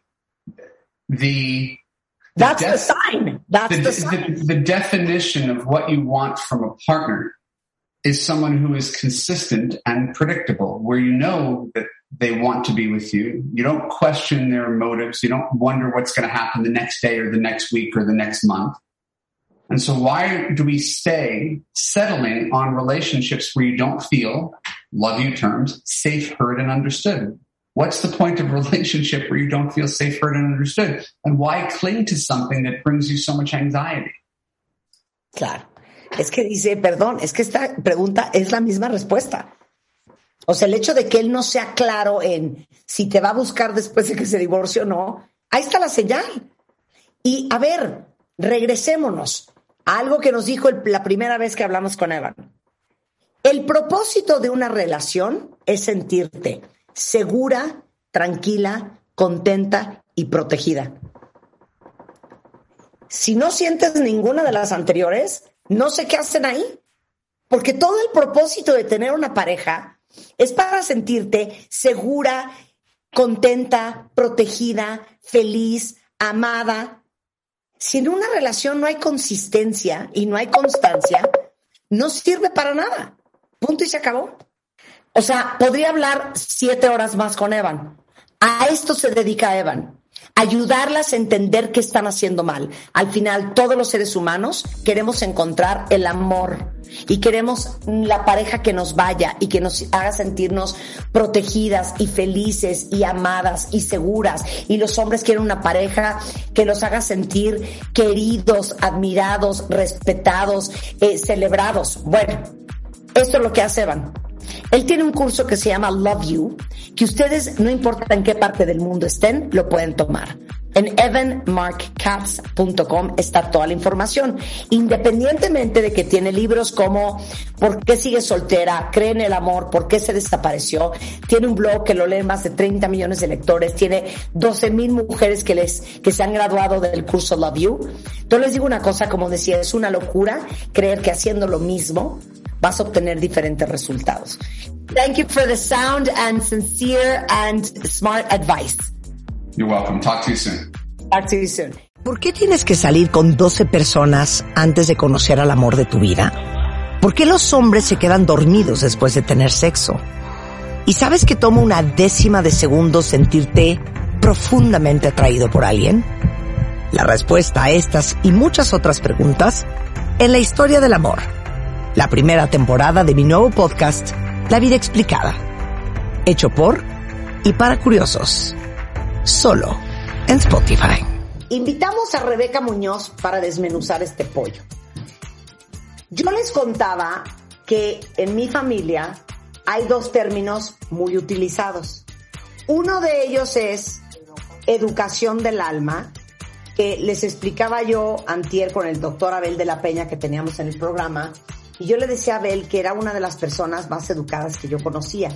Pero educación no me refiero a agarrar el cubierto correctamente, a dar las gracias, a ceder el paso. No, tiene que ver con un refinamiento de los sentimientos, con un refinamiento del alma, tener sentimientos, procederes, eh, reacciones bonitas, refinadas, educadas. Y hay otro término que es totalmente opuesto a esto, que yo recuerdo mucho que mi abuela Jenny decía que era vulgar de alma. Y entonces ella lo aplicaba como, no, qué horror, esa mujer es una gran vulgar de alma. A ver, ¿a qué te suena, Rebeca? Te voy a decir, vulgar de alma me parece, bueno, algo como desagradable, algo o alguien que hace cosas que te molestan de cierta forma. A lo mejor de manera específica no, eh, no logras identificar qué es lo que te molesta, pero fíjate qué filosófica me voy a poner. Es un no sé qué, que qué sé yo, que, que no te sientes cómodo. Y eh, lo que sucede con esto, déjame un poco a lo mejor ponerlo en, en tratar de explicar ese concepto que había en tu familia, es lo que sucede es, eh, va más allá de lo físico, es lo que llamamos metafísica. Metafísica es lo que está más allá de lo físico. Y entonces el alma es algo que está más allá de lo físico. Y es algo que puede hacer, hacerse, y no puedes definirlo con exactitud, pero no te sientes cómodo. Te hace sentir mal, a ti y a lo mejor y al entorno, ¿no? Esta mañana le marqué a mi mamá para tener la información correcta de la definición de vulgar de alma para los propósitos de hacer este programa. Y mi mamá me dijo lo siguiente. Es una frase muy difícil de definir, pero te voy a dar ejemplos. La gente envidiosa es vulgar de alma. La gente chismosa, la gente que te insulta, la gente que no trata bien, la gente que tiene, me dice mi mamá, sentimientos muy primitivos. La gente que tiene impulsos muy, eh, ¿cómo me dijo? No me dijo. Básicos, básicos. Esos instintos muy básicos. La gente eh, que sí que es corrosiva, que es abrupta, que es ruda, que es grosera, que es eh, que te grita, que te... Todo eso engloba ser vulgar de alma. También cuando habla del, del, tema de sentimientos muy primitivos, son como esos instintos tan básicos y tan reptilianos de la conducta humana, que es de almas no evolucionadas, de almas no trabajadas. E increíblemente, para ambos casos, tanto para el vulgar de alma como para la educación del alma, no tienen nada que ver con un nivel socioeconómico, si eres hombre o si eres mujer, la edad que tengas, porque hay gente que nace con educación del alma. Nunca se han encontrado por la vida alguien que dicen, wow, qué bonito es. Yo me acuerdo que yo tenía un carpintero con una educación del alma, con un modo tan bonito, tan educado, tan refinado, tan agradable, tan elegante en su forma. Yo les voy a decir el perfecto ejemplo de quién es un, una representación de lo que es ser vulgar de alma. ¿Quién? Donald Trump. Ándale. El perfecto ejemplo de ser vulgar de alma. Es ordinario, es pelado, es y no estoy hablando de la política, ¿eh? Pelado, ordinario, grosero. Y nada tiene que ver con dinero tampoco, ¿estás de acuerdo? Ógino, chauvinista, maltratador, eh, pelado. No, no, no. Él es la perfecta representación de lo que estamos hablando de hoy. Exacto vulgar de Claro. Y aparte, fíjate qué bueno que lo dices, porque muchas veces pareciera que ese tema de vulgar tiene que ver con un nivel socioeconómico, académico. Y pues la verdad es que no. Eh, y te acuerdas que en el último programa que estuve acá con ustedes hablábamos de las predisposiciones y de cómo es importante poder eh, entender qué es lo que estamos pensando, qué es lo que, en qué nos estamos ocupando, porque justamente por eso eh, esa capacidad de poder reivindicarnos no la puedes hacer si no hay conciencia. Y entonces, bueno, aquí tengo que hablar, por, por, supuesto, como coach, en donde tengo que evidenciar y recordar que una muy buena parte de lo que trabajamos, los que somos coaches, yo como coach lo que trabajo es comenzar a disminuir el porcentaje de esas respuestas automáticas que tenemos ante la vida porque lo hemos aprendido, porque lo hemos heredado. Recuerdo rápidamente que eran tres diferentes personalidades, todo lo que nosotros heredamos por nuestros genes, lo que hemos, la segunda es aprendida, es lo que hemos aprendido por nuestro eh, núcleo familiar o en donde hayamos crecido, las escuelas, donde nos hemos eh, desenvuelto y finalmente llega la tercera personalidad que es la elegida. Y es justamente ahí en donde yo creo que se puede reivindicar. Una de, de, de, las, de las cosas que son eh, importantes eh, identificar aquí es que ese 80% de lo que estamos hablando pueden ser incluso frases hechas, conceptos que hemos aceptado y que no hemos cuestionado. Entonces estamos hablando de, nuestros pensamientos. Y una vez me, decía mi mamá, que tiene esa frase, me encanta de ella, me decía, eh, siempre me decía, mi hijita, cuida con quién te juntas sobre todo cuida, eh, cuida tus pensamientos, porque ellos son los que te acompañan todo el tiempo. Y entonces, bueno, de ahí los pensamientos se nos, se nos vuelven nuestra, nuestra constante eh, eh, compañía.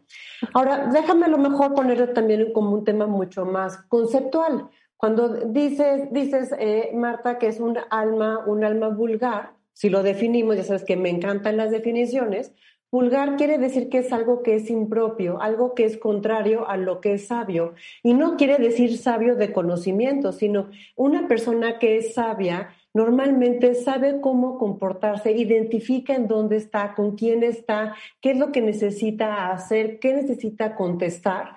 Y entonces aquí aparece la importancia de comenzar a identificar qué es lo que dices, cómo lo dices, a quién se lo dices y en dónde lo dices. Alguien que es sabio, insisto, y no estoy hablando de conocimientos sofisticados, maestrías y doctorados, sino alguien que es sabio de alma, que a lo mejor va un poco eh, pegado con el tema de ser em, eh, totalmente lo contrario a ser un vulgar de alma, es comenzar a desempeñarte de una forma apropiada. Y bien coincido contigo y con tu mamá que no es que digas buenos días, con permiso, buenas tardes, sino nada, cero, ¿estás de acuerdo? Pero sí tiene que ver con que tengas una, podemos, no sé si podemos ponerlo como una eh, relacionamiento y vinculación con tu entorno de una manera suficientemente armónica, en donde tu participación sume y multiplique a los demás y que al contrario evites, como bien decías de Donald Trump, pues lo contrario, que reste o que divida, porque normalmente esas almas son, son, son las vulgares, ¿no? Las que restan o las que dividen. Te voy a decir una cosa. Les voy a dar un perfecto ejemplo. Regresando eh, a, Donald Trump, ¿se acuerdan un video o un audio que grabaron de él que estaba como en un camper y que se voltea y dice un horror como, sí, la verdad es que las mujeres nunca se me pueden resistir. Y entonces, perdón por las palabras que voy a usar, cuentavientes. Y entonces, güey, o sea, yo las puedo agarrar, les puedo agarrar hasta la cola y dijo una cosa en inglés que es pussy y no hace nada. Alguien que habla así no es un vulgarazo de alma. Claro. Neta, yo tengo muchos amigos con una educación del alma que no me los imagino ni en su momento más perverso diciendo ese horror de una mujer. Por supuesto, por supuesto. Y, eh, y entonces, fíjate cómo eso, déjame poner aquí un concepto más. Vamos a hablar de cómo esa forma de ser o de aprender y de comunicarse va a afectar directamente a la imagen pública. Este concepto de imagen pública que quiero poner ahorita eh, eh, para, para platicarlo es uno de los conceptos que de manera de primaria trabajo en un proceso de coaching. ¿Cuál es la imagen pública que tienes? Recuerda que imagen pública va mucho más allá de que si estás arreglado o no, si, te si estás físicamente limpio, peinado o perfumado o no. Nuestra imagen pública es la representación que los demás y la percepción que los demás tienen de nosotros mismos independientemente de nuestro autoconcepto. Es decir, la imagen pública es algo que siempre está, no la puedes evitar e incluso si tú estás dormido, tienes imagen pública. Y pongo un ejemplo aquí bien claro. Yo, yo te puedo decir que soy una excelente mamá, ¿no? Es más, mi mamá puede venir a decirte, Ay, es que Rebequita no sabes qué buena mamá es. Los únicos que pueden decir si soy una buena mamá son mis hijos. Y tengo tres. Y de ellos tres, cada uno de ellos puede tener una imagen pública diferente de mí como mamá. Entonces, a lo que voy es, nuestra imagen pública se va haciendo conforme lo que vamos haciendo durante nuestra vida. Eso que vamos haciendo se traduce en, grábense esta palabra, en el legado, lo que vas dejando a tu paso por la vida. Entonces, por, supuesto que el legado de Donald Trump va a haber gente que diga, este, bueno, es un gran empresario, pero hay una parte en donde resta y divide que es dolorosa, que causa eh, toxicidad a su entorno. Y no, y no es que no, nos pongamos de mojigatas aquí y digamos, no, qué horror es eso, pero es una realidad. Hay, lo que él hace o hizo, bueno, sigue haciendo, pues, puede comenzar a deteriorar la armonía que está en su entorno. Ok, ¿podemos hacer una pausa y regresamos? Hablando de la vulgaridad de alma, para que todos aprendamos a refinarnos, vamos a hablar de el chisme, la injusticia y victimización, eh, un, un, tema de dramatización, el egoísmo y los instintos primitivos. Al regresar con Suscríbete a Marta de Baile en YouTube. No te pierdas los de Baile Minutos, de Baile Talks y conoce más de Marta de Baile y nuestros especialistas. Marta de Baile 2022. Estamos de regreso y estamos donde estés. Estamos de regreso en W Radio platicando con Rebeca Muñoz sobre las ocho cosas que hace la gente vulgar del alma. Y nos quedamos, Rebeca. Nos quedamos en, en comenzar a describir, Tocaya. ¿Te parece bien si comenzamos a, describir esos conceptos que decíamos antes de irnos a corte? No es que sean palabras y no es que solamente apliquen en el otro, sino podemos caer nosotros en eso y la única intención es poder hacer conciencia pues para evitarlo, es decir, solo a través de la conciencia puedes evitar caer en esas cosas que ya explicamos súper bien, que quién es un vulgar del alma, ¿no? Entonces, fíjate que el primer concepto es comenzar a generalizar el uso eh, eh, automático en donde discriminas a todos aquellos que no están en tu generalidad, en tu percepción, ¿no? Entonces, a ti te, te te puede convertir a alguien como con poca cultura, como con poca eh, apertura de criterio. Y entonces todo el mundo conocemos a, alguien en donde podemos... Te pongo un ejemplo que no se escuchaba con una señora. No, no, no, qué horror China, no vayas a China, ahí todo el mundo escupe y aparte ah. todo el mundo come ratas. Hoy no es cierto. Claro, claro, claro. no es cierto pues sí, hay gente que escupe, sí, hay mensajes que dicen, por favor, no escupan, pero pues no, es así que todo el mundo lo haga, ¿no? O, por ejemplo, cuando estás hablando con alguien que tiende a decir, no, hombre, es que todos los hombres son infieles. no, es que todos los hombres son patanes. Claro, en todos los trabajos te explotan. No, no, es que si vas a cualquier tienda de tal, te van a robar. Entonces, ese tipo de, personas en donde su verbalización, que ya hablábamos del 7, del 38 y del 55, no, eh, usan o sobreutilizan estos enfoques en donde generalizan, si no se dan cuenta de lo que están haciendo, comienzan, imagínate tú, eh, eh, platicando con alguien que vive con esta verbalización, dices, ay, no, qué fastidio, no le, no le voy a decir que voy a ir a tal supermercado que van a decir que ahí algo, todo le, les ha pasado. Entonces, evitar generalizar te hace como una persona con mayor flexibilidad ante el entorno, insisto, lo que busca es eh, armonía a su alrededor. El segundo es este, aquellas personas que siempre buscan como estas recomendaciones sobre la congruencia, es decir, eh, cuando alguien, eh, lo pongo entre comillas, ocupa la congruencia para ocultar que es una persona juiciosa, entonces se disimula como con un análisis objetivo de las cosas, dando evidencia. Si te pongo un ejemplo, este, cuando tú estás hablando con alguien, aparte, no solamente ubiquen que puede ser en el trabajo, puede ser, por supuesto, la tía, la vecina, la, la, mamá de la escuela de donde van tus hijos, eh, pues no sé, cualquier tipo de persona puede caer en esta forma de verbalización.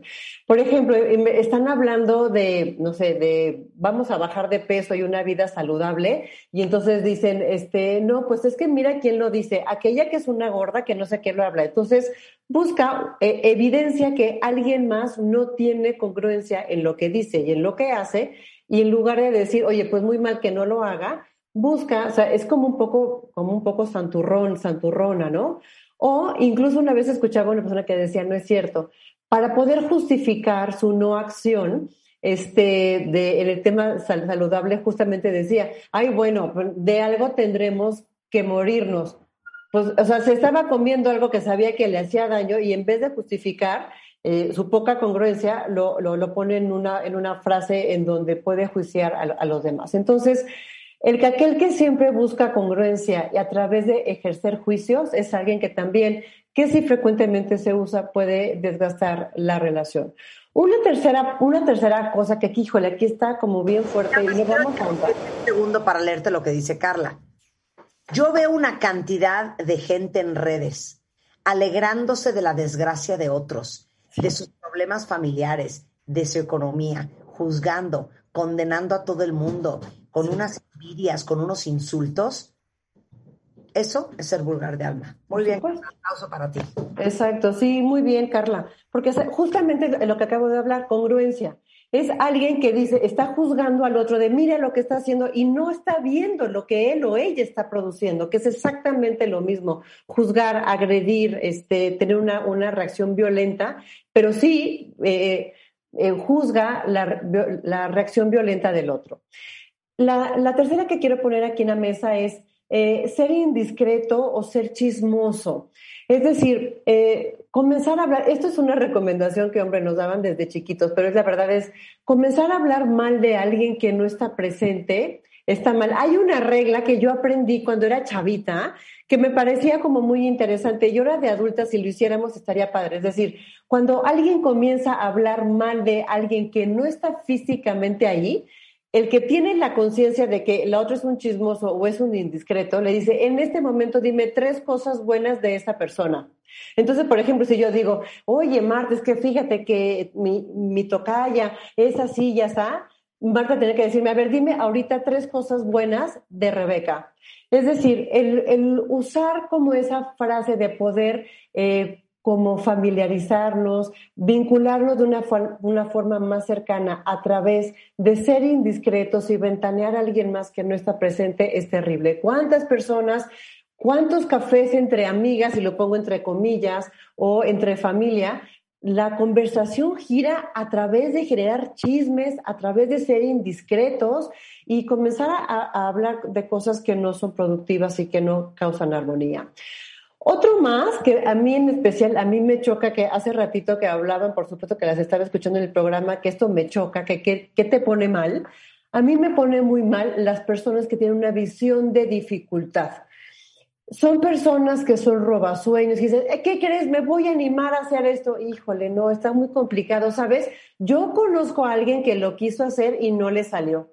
No, es que, ¿sabes que Lo digo por tu bien, o sea, no, no es que no quiera esas personas que usan esos lentes de dificultad ante, ante la vida, con frases, pues no te hagas muchas ilusiones, ¿eh? Si te dijeron eso en el, trabajo, pues a lo mejor es nada más te están tanteando. Pues no crees que es tan fácil esas personas en su verbalización es terrible.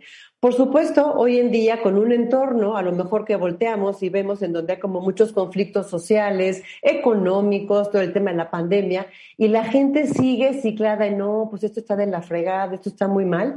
Ese enfoque a la dificultad, a mí en especial, me pone muy de malas. Esa es la verbalización que alguien que tiene un enfoque a la dificultad, que también genera, por supuesto, toxicidad en su entorno. Otro más eh, son aquellos que están eh, atrapados en la visión de injusticia y victimización, no importando que ya sean unas personas adultas. Eh, fíjense cómo ese modelito que usamos cuando estábamos en la primaria de mis no es justo, me sacó la lengua, ella no trajo esa tarea y a todos nos dijeron que no sé qué. Podemos replicarlo tal cual en nuestras vidas, en donde dices, ay, es que no es justo que unos paguen impuestos y que otros no. No, y entonces yo, yo tampoco ya voy a pagar impuestos, porque como si el, el otro no, no ha pagado y no ha hecho nada y no voy a pagar tenencia. Una de las cosas que estamos replicando con eso es justamente provocar la conducta de la que nos estamos quejando. A un nivel totalmente. Entonces, como, oye, seguramente a todos nos, dijo nuestra mamá, que si tu amigo se avienta del décimo piso, ¿tú te vas a aventar?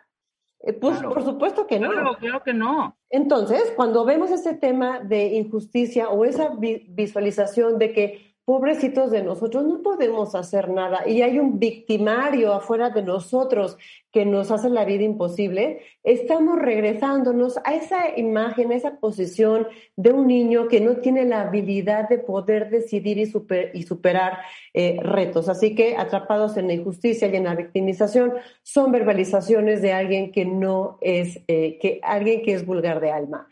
Otro que también me cae requete gordo tú, la gente que se siente superior. Ese tema de, eh, seguramente lo, lo, has visto, es aprovechan cada instante de, la, de una conversación para evidenciar lo bueno y maravillosas que son, comentar todo lo increíble que han logrado, lo, lo espectacular por donde han, han viajado. Y este, si por ejemplo, si estás hablando, ¿a poco no conoces a alguien así, Tocaya, que dices, es que fíjate que voy a hablar de inversiones? Yo, fíjate que también yo conozco a uno que es buenísimo en inversiones y el otro día me senté con un experto en inversiones Y entonces, bueno, entonces eso es el que más este, puede, el que más ha logrado. Entonces, por supuesto, si estás hablando de cocina, es, no, no, no, es que déjame te digo una cosa. Yo hice un pastel el otro día que fue espectacular y tenía muy pocas calorías. Y entonces, hablar con alguien que se siente superior en cualquier entorno de la plática, por supuesto que es desagradable y es tóxico. Entonces, evitemos en algún momento sobreutilizar o incluso utilizar este tipo de enfoques para poder, eh, pues, hombre, entablar una relación con alguien más. Otro más, y seguramente también conocen a alguien que tiene este enfoque de vida, es el, el drama, el que hace una dramatización de lo que sucede. Puede ser una cosa súper simple y estas personas tienen como un enfoque a potencializar y sobreexaltar el drama. Tienen una, tiene una gran facilidad para que cualquier cosa la conviertan en un verdadero drama de vida. Todo les parece complicado, es triste y tienen esa habilidad sobre todo de maximizarlo. Y pongo ejemplos simples para que vean que no es una cosa así como pues rocket science, ¿no? Ah. Es decir, imagínate que estamos en una comida, sobró comida y alguien está tirando del plato o de lo que haya sobrado. ¿Cómo es posible que hagas eso? Si hay niños que no tienen que comer, deberías de guardarlo y congelarlo y aunque sea a un taco le puede servir a alguien. ¿Cómo es posible que no tengas esa visión de ayuda? Y digas, uy, o sea, eran cinco gramos de carne lo que estoy tirando a la basura. Exacto esas cosas que son pequeñas pueden potencializarlas de hacer un drama. Y entonces a lo mejor alguien dice, pues es que llegué, perdón, no te vi. Estas personas tienen una capacidad de decirle, claro, seguramente tienes algo y ya no, ya no quieres hablar conmigo porque seguramente vas a hacer, vas a cambiar de, de, de, si es una pareja, ¿no? Estás viendo a alguien más güey, no te vi, o sea, tranquilo, no pasa nada, ¿no? Entonces, ese enfoque al drama y la sobreutilización del drama tampoco es alguien que tenga este, como una visión de armonía en, su entorno. ¿Puedo hacer otro paréntesis? Es que me acabo de informar otra cosa, cuentavientes. ¿Sabes qué? ¿Saben qué es muy vulgar del alma? La gente que le fascina ser portadora de malas noticias. Por supuesto. Eso es muy feo.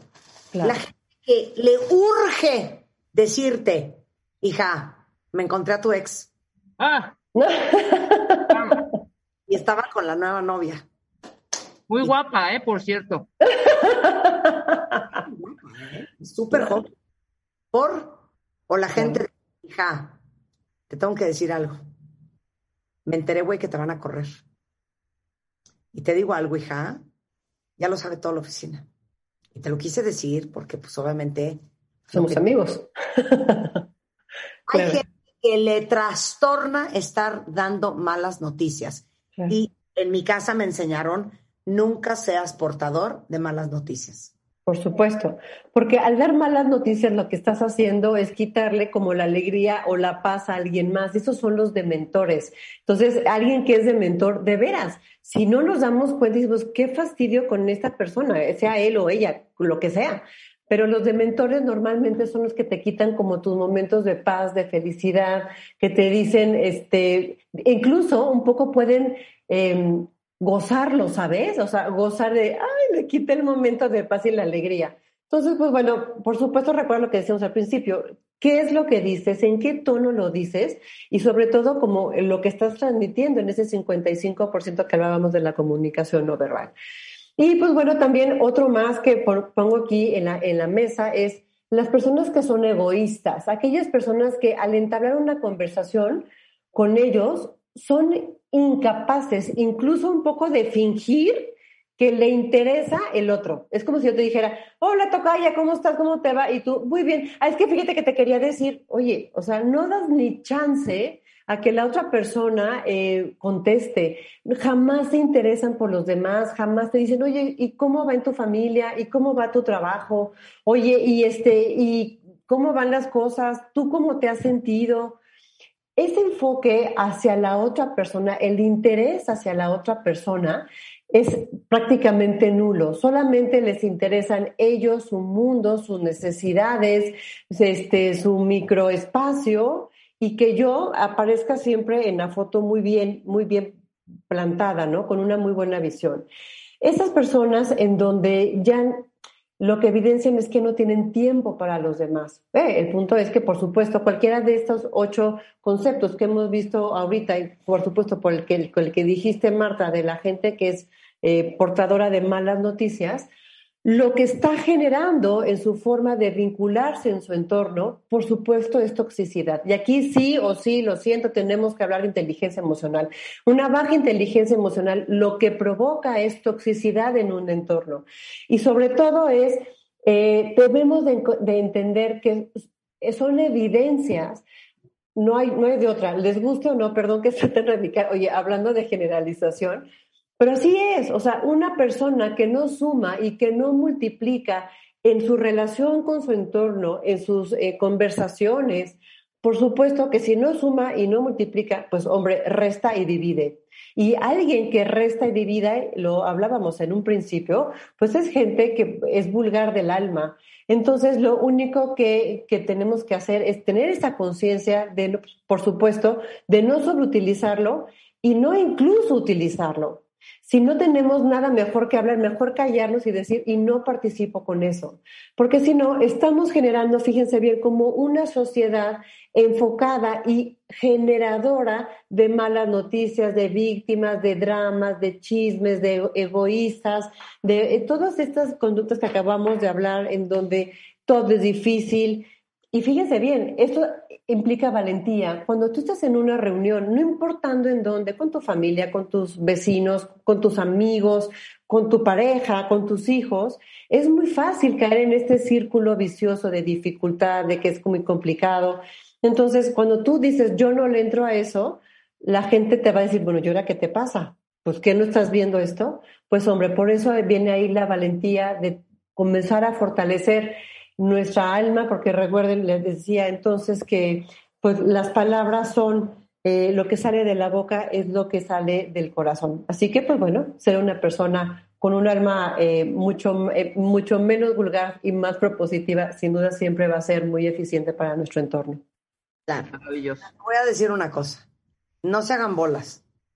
Uno puede usar groserías al por mayor y no ser vulgar de alma. Exacto. ¿Ok? Nada tiene que ver. Claro, no tiene nada que ver.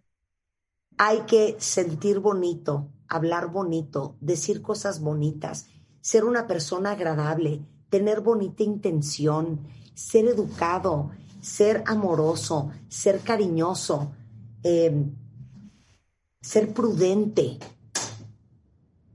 Todo eso hay que ser. Por eso queríamos hablar hoy con Rebeca Muñoz de no ser vulgar de alma. Rebeca Muñoz es coach. De hecho, ella es creadora del método de dietas conductuales en el proceso de coaching. Y un coach básicamente es la persona que te acompaña en tu vida para ayudarte a organizarte, a cumplir tus metas, tus objetivos, a ubicar quién eres en esta vida, qué quieres hacer, hacia dónde vas, hacia dónde quieres ir y cómo vas a llegar.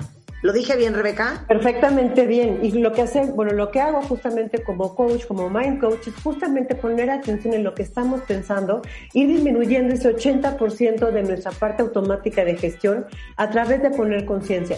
Mándenme un WhatsApp al 442 489 4534 442 489 4534. A ver, otra 442 442 489-4534. Te queremos, Rebeca, te queremos. Gracias. Que tener a Rebeca en su vida es rebecamc.com, eh, es mcoachr en, uh, en, en, Twitter, Rebeca Munoz Cornejo en Instagram. Toda la información en rebecamc.com. Ahí me pueden encontrar. Te mando un beso, amiga. Gracias. Gracias. Hacemos una pausa, cuentavientes, no se vayan, ya volvemos en W Radio. ¿Todavía no tienes ID de cuentaviente? No. No, no, no. Not yet, yet, yet. Consíguelo. En martadebaile.com. Martadebaile.com. Y sé parte de nuestra comunidad de cuentavientes. Marta de Baile 2022. Estamos de regreso. Y estamos donde estés. Bienvenidos de regreso, cuentavientes. Para todos los que son profesionales, pongan mucha atención, porque hoy les vamos a decir cómo te construyes? ¿Cómo te haces fama de ser un profesional ético? Eh, cómo construir una carrera ética con Carlos García, especialista en ética y compliance, director de ética y compliance para Latinoamérica en Uber, responsable de impulsar una cultura ética. Él es maestro en Derecho Corporativo de la UP, tiene una certificación en ética y cumplimiento por la Escuela de Negocios de Fontainebleau en Francia, es miembro de la Asociación Mexicana de Profesionales de Compliance y la Asociación Nacional de Abogados de Empresa. Bienvenido, Carlos. Muchas gracias, No, Marta. hombre, feliz y que estén acá. Como siempre, un gustazo y con este tema que es apasionante. ¿Cómo, cómo construimos una carrera no solamente exitosa, sino también ética? Oye, pero te digo una cosa. Si les pregunto a todos ustedes escuchando, ¿ustedes son éticos? Esa es la Todo primera. el mundo contestaría que sí. A ver, no conozco una sola persona que te diga, no, yo soy la peor persona del mundo, soy la reencarnación de la madrastra de Blancanieves. O soy un súper mal profesional, o soy un pésimo empleado, pues nadie lo diría. Nadie lo diría, nadie lo diría. ¿Y por qué? Porque hay una, eh, hay, hay diversos factores que influyen a esto. Principalmente son eh, factores y prejuicios sociales, psicológicos, que nos hacen pensar que en todo momento estamos actuando de forma ética, que todo tiene una justificación.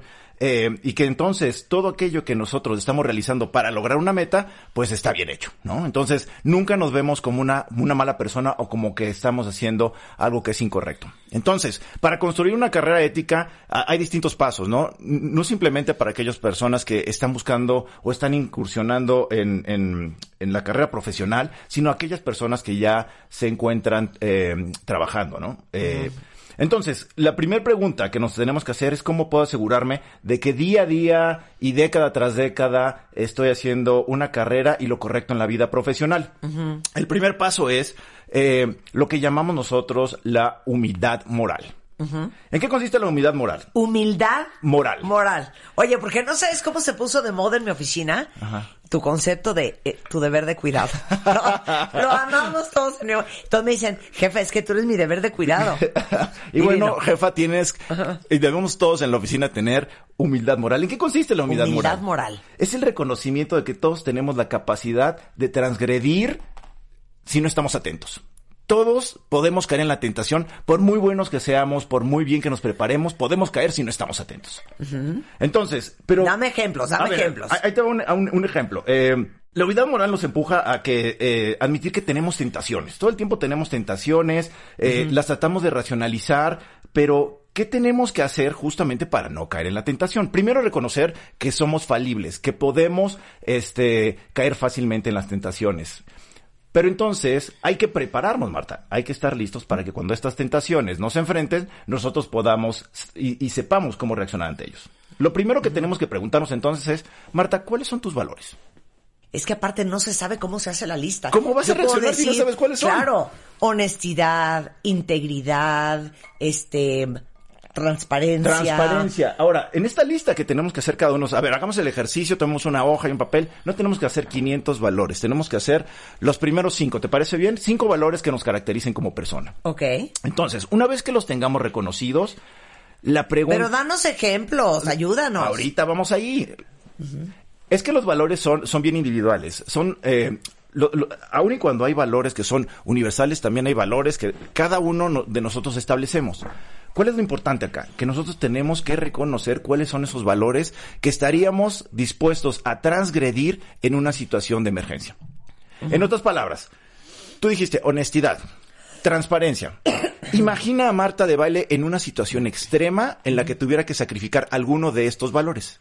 ¿Cuál sería el que sacrificarías? Híjole, ¿Dejarías de ser honesta? ¿Dejarías de ser transparente? es que te lo juro que no.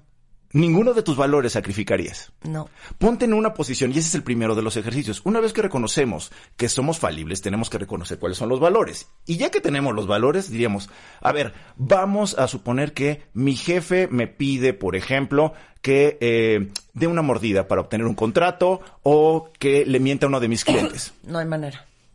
Yo no hay manera. Y si te vieras en una situación extrema, Ah, no, a ver, si me dicen, o lo haces o matan a toda tu familia, no seas payaso, tampoco, tampoco se trata de eso. Pero entonces, sí empiezas la negociación contigo misma, empiezas a negociar, híjole, en una situación súper extrema, posiblemente no sacrificaría la honestidad, pero sí la transparencia. No le diría al cliente ciertas cosas, para entonces no quedar mal ni con el cliente ni con mi jefe. Pero entonces, lo que estás haciendo es, imagínate que tú quisieras cargar, eh, un- un- una pesa de 100 kilos sin nunca haberte ejercitado antes. Imposible. Lo que estamos haciendo aquí es músculo, músculo para que tú entiendas cuáles son esas capacidades, cuáles son esos valores que estarías dispuesto a transgredir y en un momento de- determinado cómo sabemos cómo reaccionar, ¿no? Eh, Entonces, básicamente, y el primero de, la- de las eh, et- de los pasos que debemos tomar hacia una carrera ética eh, es tomar un, un enfoque de tres etapas, ¿no?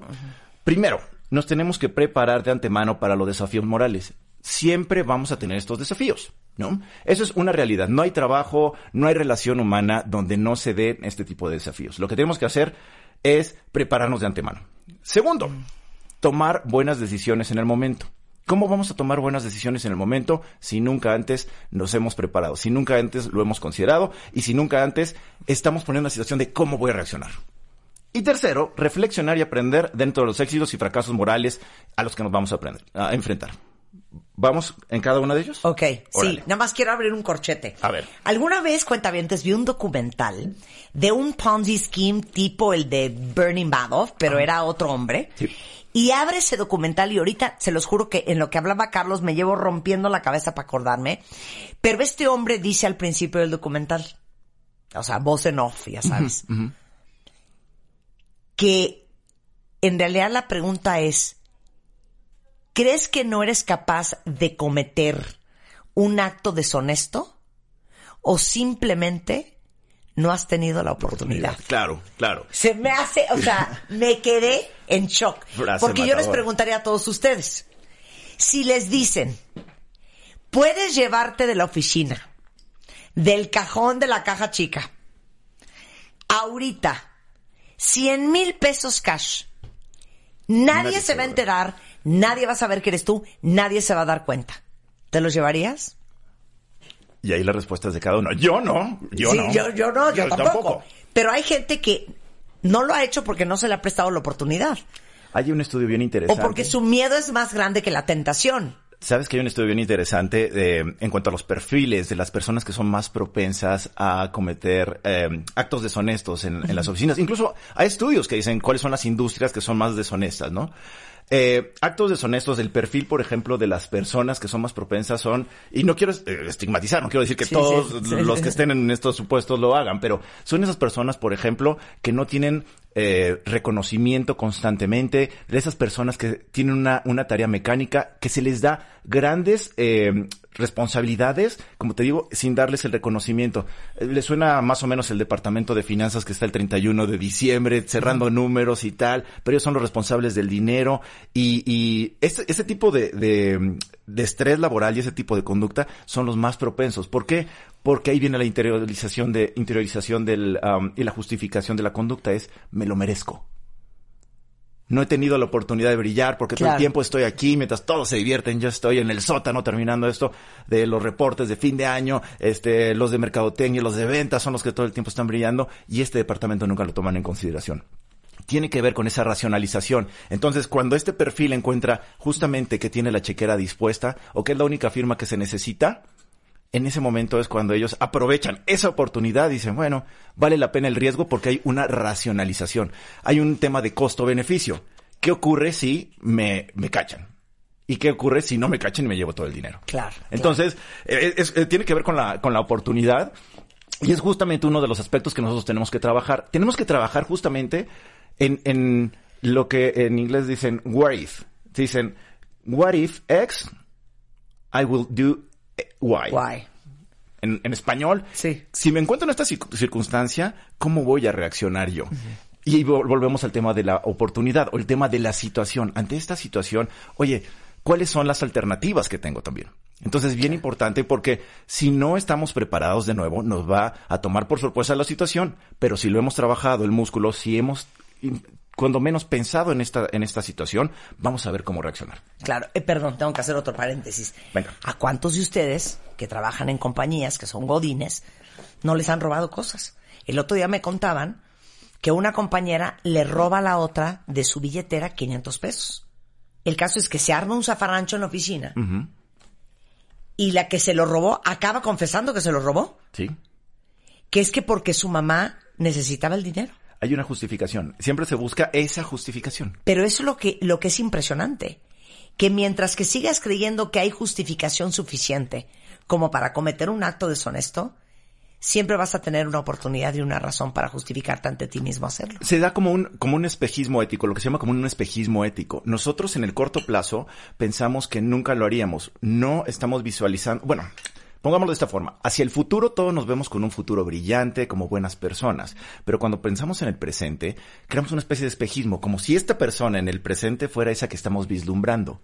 Claro. Esta persona justifica el robo porque su mamá lo necesita. Pero fíjate qué interesante. No se volteó y fue con su jefe, con el director de la compañía, con la directora de recursos humanos a decir, necesito que la compañía me dé un préstamo, estoy en esta situación. No buscó otras alternativas. Se vio sorprendida por el momento y se juntó con la oportunidad. Ante la, la- la gente por lo regular no reaccionamos bien a la presión. Cuando estamos presiona- presionados, tomamos decisiones muy impulsivas. Estas decisiones que sin racionalizar totalmente las consecuencias nos llevan a actuar de esta forma. Esta persona se conjugó el tema de la presión por la enfermedad de la mamá con la oportunidad de tener una cartera a la mano con dinero disponible. Oye, como dice mi mamá, mi mamá tiene una frase divina para esto. En el arca abierta, hasta el justo peca. Pero bueno, imagínate, sa- ¿sabes qué? Por el otro lado se da una autorregulación en las empresas. Eh, no es porque yo trabaje ahí, pero hay un fenómeno bien, bien padre que se da eh, en Uber. Eh, podrías pensar que, oye, guarda tu cartera en casilleros, este, no dejes nada disponible, eh, que pueda ser tentación, la bolsa, el No dejes el arca abierta. El arca abierta. Eh, una de las primeras cosas que me llamó la atención en este ambiente y pos- posiblemente tiene que ver con un tema millennial, eh, centennial, es to- todo es de todos y todos somos responsables de todo. ¿Qué significa esto? Que tú puedes dejar tu cartera ahí, hay audífonos, hay, hay como cuestiones personales a la mano, pero se da una autorregulación en el sentido de esto no es mío, es de alguien más, esto no es mío o es de todos, entonces tengo que cuidarlo. Entonces, también depende mucho eh, el ambiente que hay en las empresas. Es, es un aspecto que vamos a hablar un poquito más adelante. Sí. Pero, eh, un, po- un poquito regresándonos, cuando... A la humildad moral. A la humildad moral. Ajá. Cuando pensamos en, en lo... Me, me preguntabas hace, hace un momento, ¿cuáles son los valores? O dame un poquito de consejos. Pensemos en los valores o en las virtudes en, en dos formas. Cuando estamos hablando profesionalmente, ¿cuáles son esas virtudes que tú resaltas en tu currículum? Soy, soy proactivo, este, soy... eh, Trabajo en equipo. Trabajo en equipo, reacciono bien ante la presión, liderazgo, este, siempre puntual, manejo Word, Adaptable. Excel, Sí. este, llego temprano a las juntas, me baño, etcétera, ¿no? Esas son como las habilidades que tienes en tu currículum o son las virtudes que podemos decir que son eh, eh, elogios laborales o de currículum. Por el otro lado tenemos las virtudes que tienen que ver con el trabajo, pero que son elogios en el plano de cómo te describirían las personas que te quieren o las personas que te rodean. Si les pidieras a tus colaboradores, a tu familia que te des- describiera y eso lo pudieras incluir en tu currículum, ¿cómo crees que te describir- describirían esas personas? ¿Cuál sería esa, mm, eh, buena imagen que tuvieran ellos de ti? Aunque las dos están correlacionadas, por ejemplo, las virtudes de currículum pues son estas, ¿no? Este, proactivo, trabajo en equipo, etcétera. Y las virtudes de elogio son estas que la gente te reconoce. Oye, no, no te voy a soltar con algo que mencionaste hace un ratito. Dijiste que hay industrias eh, que son mucho más propensas o susceptibles a la deshonestidad sin ofender a nadie. Es un hecho que eh, hay industrias que son más propensas a la deshonestidad. Son Sin industrias... ofender a nadie, ¿eh? Sin Ah, ofender a nadie. Claro, no estamos estableciendo un estigma en contra de una industria específica, pero sí hay que reconocer que hay industrias en las que las personas viven con un nivel de estrés mucho mayor laboral y esto puede ser propenso a hacer conductas que no necesariamente son éticas. Entonces, ¿qué nos toca hacer a nosotros para desarrollar una carrera dentro de esta industria o dentro de esta empresa en particular? Eh, si estamos buscando trabajo, la primera pregunta que les tenemos que hacer a los cuentavientes es, oye, ¿y tú ya hiciste tu tarea? ¿Ya hiciste una búsqueda de esa empresa? Si tiene fama o no, o de esa industria de eh, actitudes deshonestas, si está envuelta todo el tiempo en escándalos, si tiene una alta rotación. Si tiene malas prácticas. A ver, eso también nos corresponde a nosotros. Parte de generar una carrera eh, ética es hacer nuestra tarea y ver en qué tipo de industria, en qué tipo de empresa nos estamos metiendo. Eh, sé que en algunas ocasiones no es fácil eh, saber si esta empresa eh, tiene prácticas o no, pero vamos a empezar por el principio. ¿Qué pasa cuando estamos en el proceso de entrevistas? Eh, es muy común que el entrevistador, el reclutador, eh, te haga la pregunta clásica, bueno, y, y después, fulanito, sultanito, ¿tienes alguna pregunta más para mí? Es ahí el momento en el que podemos decir, sí, tengo una pregunta que es bien importante para mí. A ver. ¿Tienes o hay alguna situación de dilemas éticos que podría enfrentar yo en mi nuevo puesto? ¿Esta empresa ah, eh, promueve prácticas éticas comercialmente? Qué fuerte. No, no estoy diciendo que el entrevistador tenga la respuesta inmediata o lo que estamos buscando, pero nos va a dar un muy, un muy buen eh, sabor de qué tanto es importante o qué tan importantes son los valores éticos para las personas en esta empresa. Entonces, eh, vamos a tener que hacer nuestra tarea, vamos a tener que buscar que eh, las empresas nos den más información de cómo, de cómo son sus prácticas, si tienen políticas o si tienen un alto índice de rotación eh, derivado de la presión a la que se someten a las personas. Pero a ver, explica qué otros factores influyen. Tenemos eh, investigaciones, han demostrado que hay ciertos elementos dentro del entorno de trabajo que pueden eh, mejorar o disminuir el autocontrol en las personas, independientemente de las normas culturales. Esto es, hay ambientes tóxicos que hacen más propensa a la gente, no solamente cuando tienen la oportunidad, sino también cuando se encuentran sobre, bajo situaciones que son muy, muy detonantes de esta, de estas malas conductas. Yo sé también que este, pues la mente humana es experta en justificar los comportamientos moralmente, como decíamos hace rato, ¿no? Este, es que robé, saqué los 500 pesos porque eh, mi mamá estaba enferma. Eh, hay miles de justificaciones de este tipo. A ver si algunas de estas le suenan. Todos hacen esto. Solo estoy haciendo o siguiendo las órdenes de mi jefe. Yo no quería, pero me obligaron. Es por el bien de todos, es por el bien de la empresa. No es como si estuviera robando un banco, ¿eh? Y finalmente, y la más frecuente, pues es su culpa. Se lo merecen porque no me están dando el reconocimiento que merezco. Cuando vemos es, hay un montón o hay una serie de justificaciones que podemos utilizar. Y podría ser difícil, podría ser difícil encontrar eh, o, hacer una lista de todas estas justificaciones. Por eso, mi sugerencia es hacer eh, tres pruebas que puedan ayudar a, evitar esta racionalización de autoengañosa, de estoy actuando, haciendo algo malo, pero eh, no, no es éticamente malo. La primera prueba es la prueba de la publicidad. ¿A qué nos referimos con la prueba de, la publicidad? ¿Qué pasaría si esta acción que estoy realizando en este momento, uno, la conociera mi familia, fuera discutido con mi familia y dijeran, Carlos hizo esto. Si fuera discutido, por ejemplo, en redes sociales, yo me sentiría confortable con esa discusión o que se diera a conocer esta situación. Tercero, ¿qué pasaría si esta situación fuera del conocimiento de la gente con la que trabajo. ¿Cómo me sentiría yo? ¿Me sentiría confortable? Eh, ¿Me sentiría bien? ¿Tendría eh, argumentos para defender mi situación? Bueno, esta es la primera. La segunda es la prueba de la generalización. ¿Te sentirías cómodo si tu decisión sirviera como precedente para todas las personas que enfrentan una situación similar? Volviendo al ejemplo de la persona que tomó los 500 pesos de la bolsa de la compañera. ¿Te gustaría que ese fuera el referente entonces cada vez que alguien tiene un familiar enfermo o cada vez que alguien tiene esa necesidad pudiera abrir la bolsa o el monedero de cualquiera de sus compañeros de trabajo y tomar la cantidad que necesita? Si la respuesta es no, entonces tienes un muy buen referente de cuál es ese termómetro y esa prueba de generalización sería una prueba fallada. Y tercer, la tercera prueba es la prueba del espejo. La prueba del espejo es, ¿te gustaría que la persona que ves todos los días al espejo, después de tomar esa decisión, lo que ves en el espejo, tendrías forma de justificarlo, decir, oye, Sí, yo me siento satisfecho. Sí, yo me siento tranquilo. Sí, hice lo correcto. Si la respuesta es no, pues sería la tercera prueba. Entonces, tenemos la prueba de la publicidad, la de la generalización y la prueba del espejo. ¿Cuáles son tus reflexiones finales? O sea, ahora sí que échanos un choro paternal a todos los profesionistas. La reflexión. O sea, ya hablamos de cómo analizamos, cómo somos nosotros, cuáles son los valores, cuáles podemos transgredir, qué estamos dispuestos a hacer.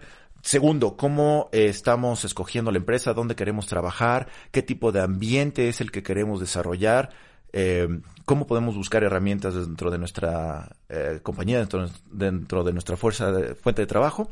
Vamos al tercero, que es, y es creo que el más importante de los tres, es reflexionar, reflexionar después del hecho. un principio es que las personas éticas, y de que debemos entender, es que las personas éticas no son perfectas. Las personas éticas también cometen errores, pero cuando los cometen, los revisan y reflexionan sobre ellos para que puedan mejorar en el futuro.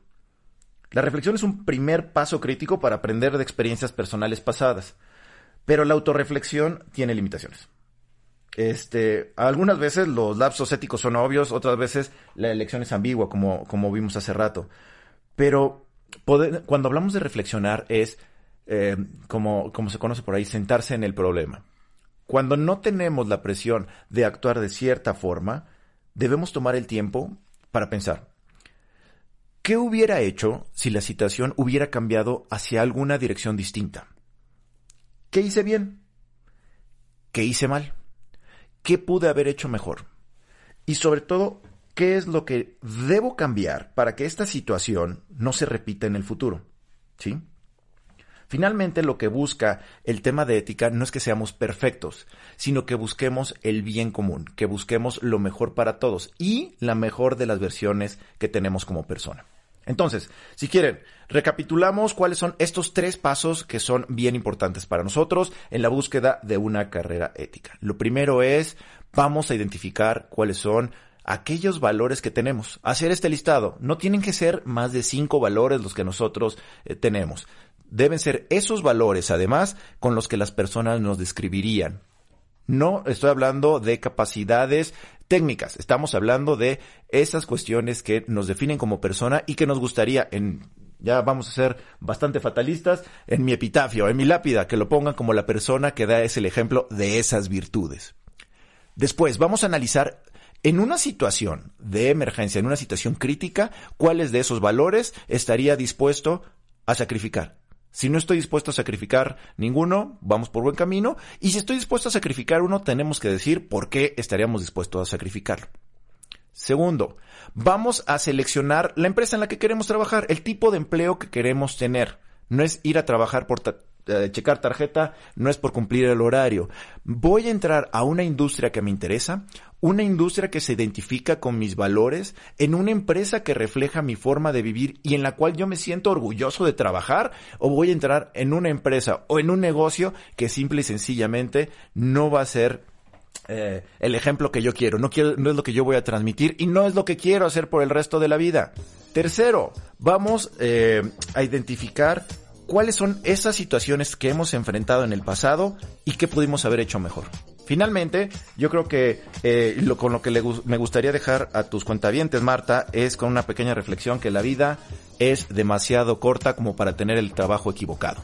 Entonces, escojamos bien, hagamos nuestra tarea, hagamos estas autorreflexiones y creo que vamos a encontrar la mejor forma de tener un trabajo que nos, que, nos satisfaga y que nos haga crecer como personas. Carlos, un placer tenerte como siempre acá. Muchas gracias, Marta. Oigan, cualquier consulta, tú también puedes ser mentor en redes sociales para los cuentavientes. Claro que sí, como les decimos, la, mentoría no tiene que ver con este únicamente la gente que trabaja contigo. Busca ese apoyo, búscalo en, dentro de tu empresa, afuera y encantado de la vida de poder ayudar. Arroba Carlos-García.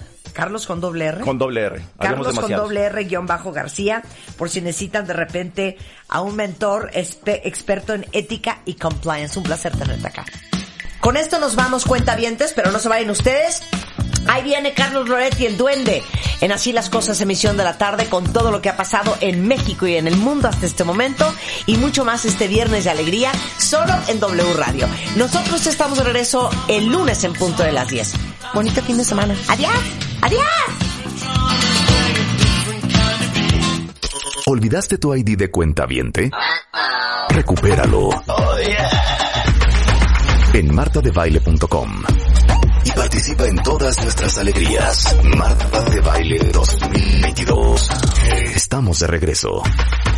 Y estamos donde estés.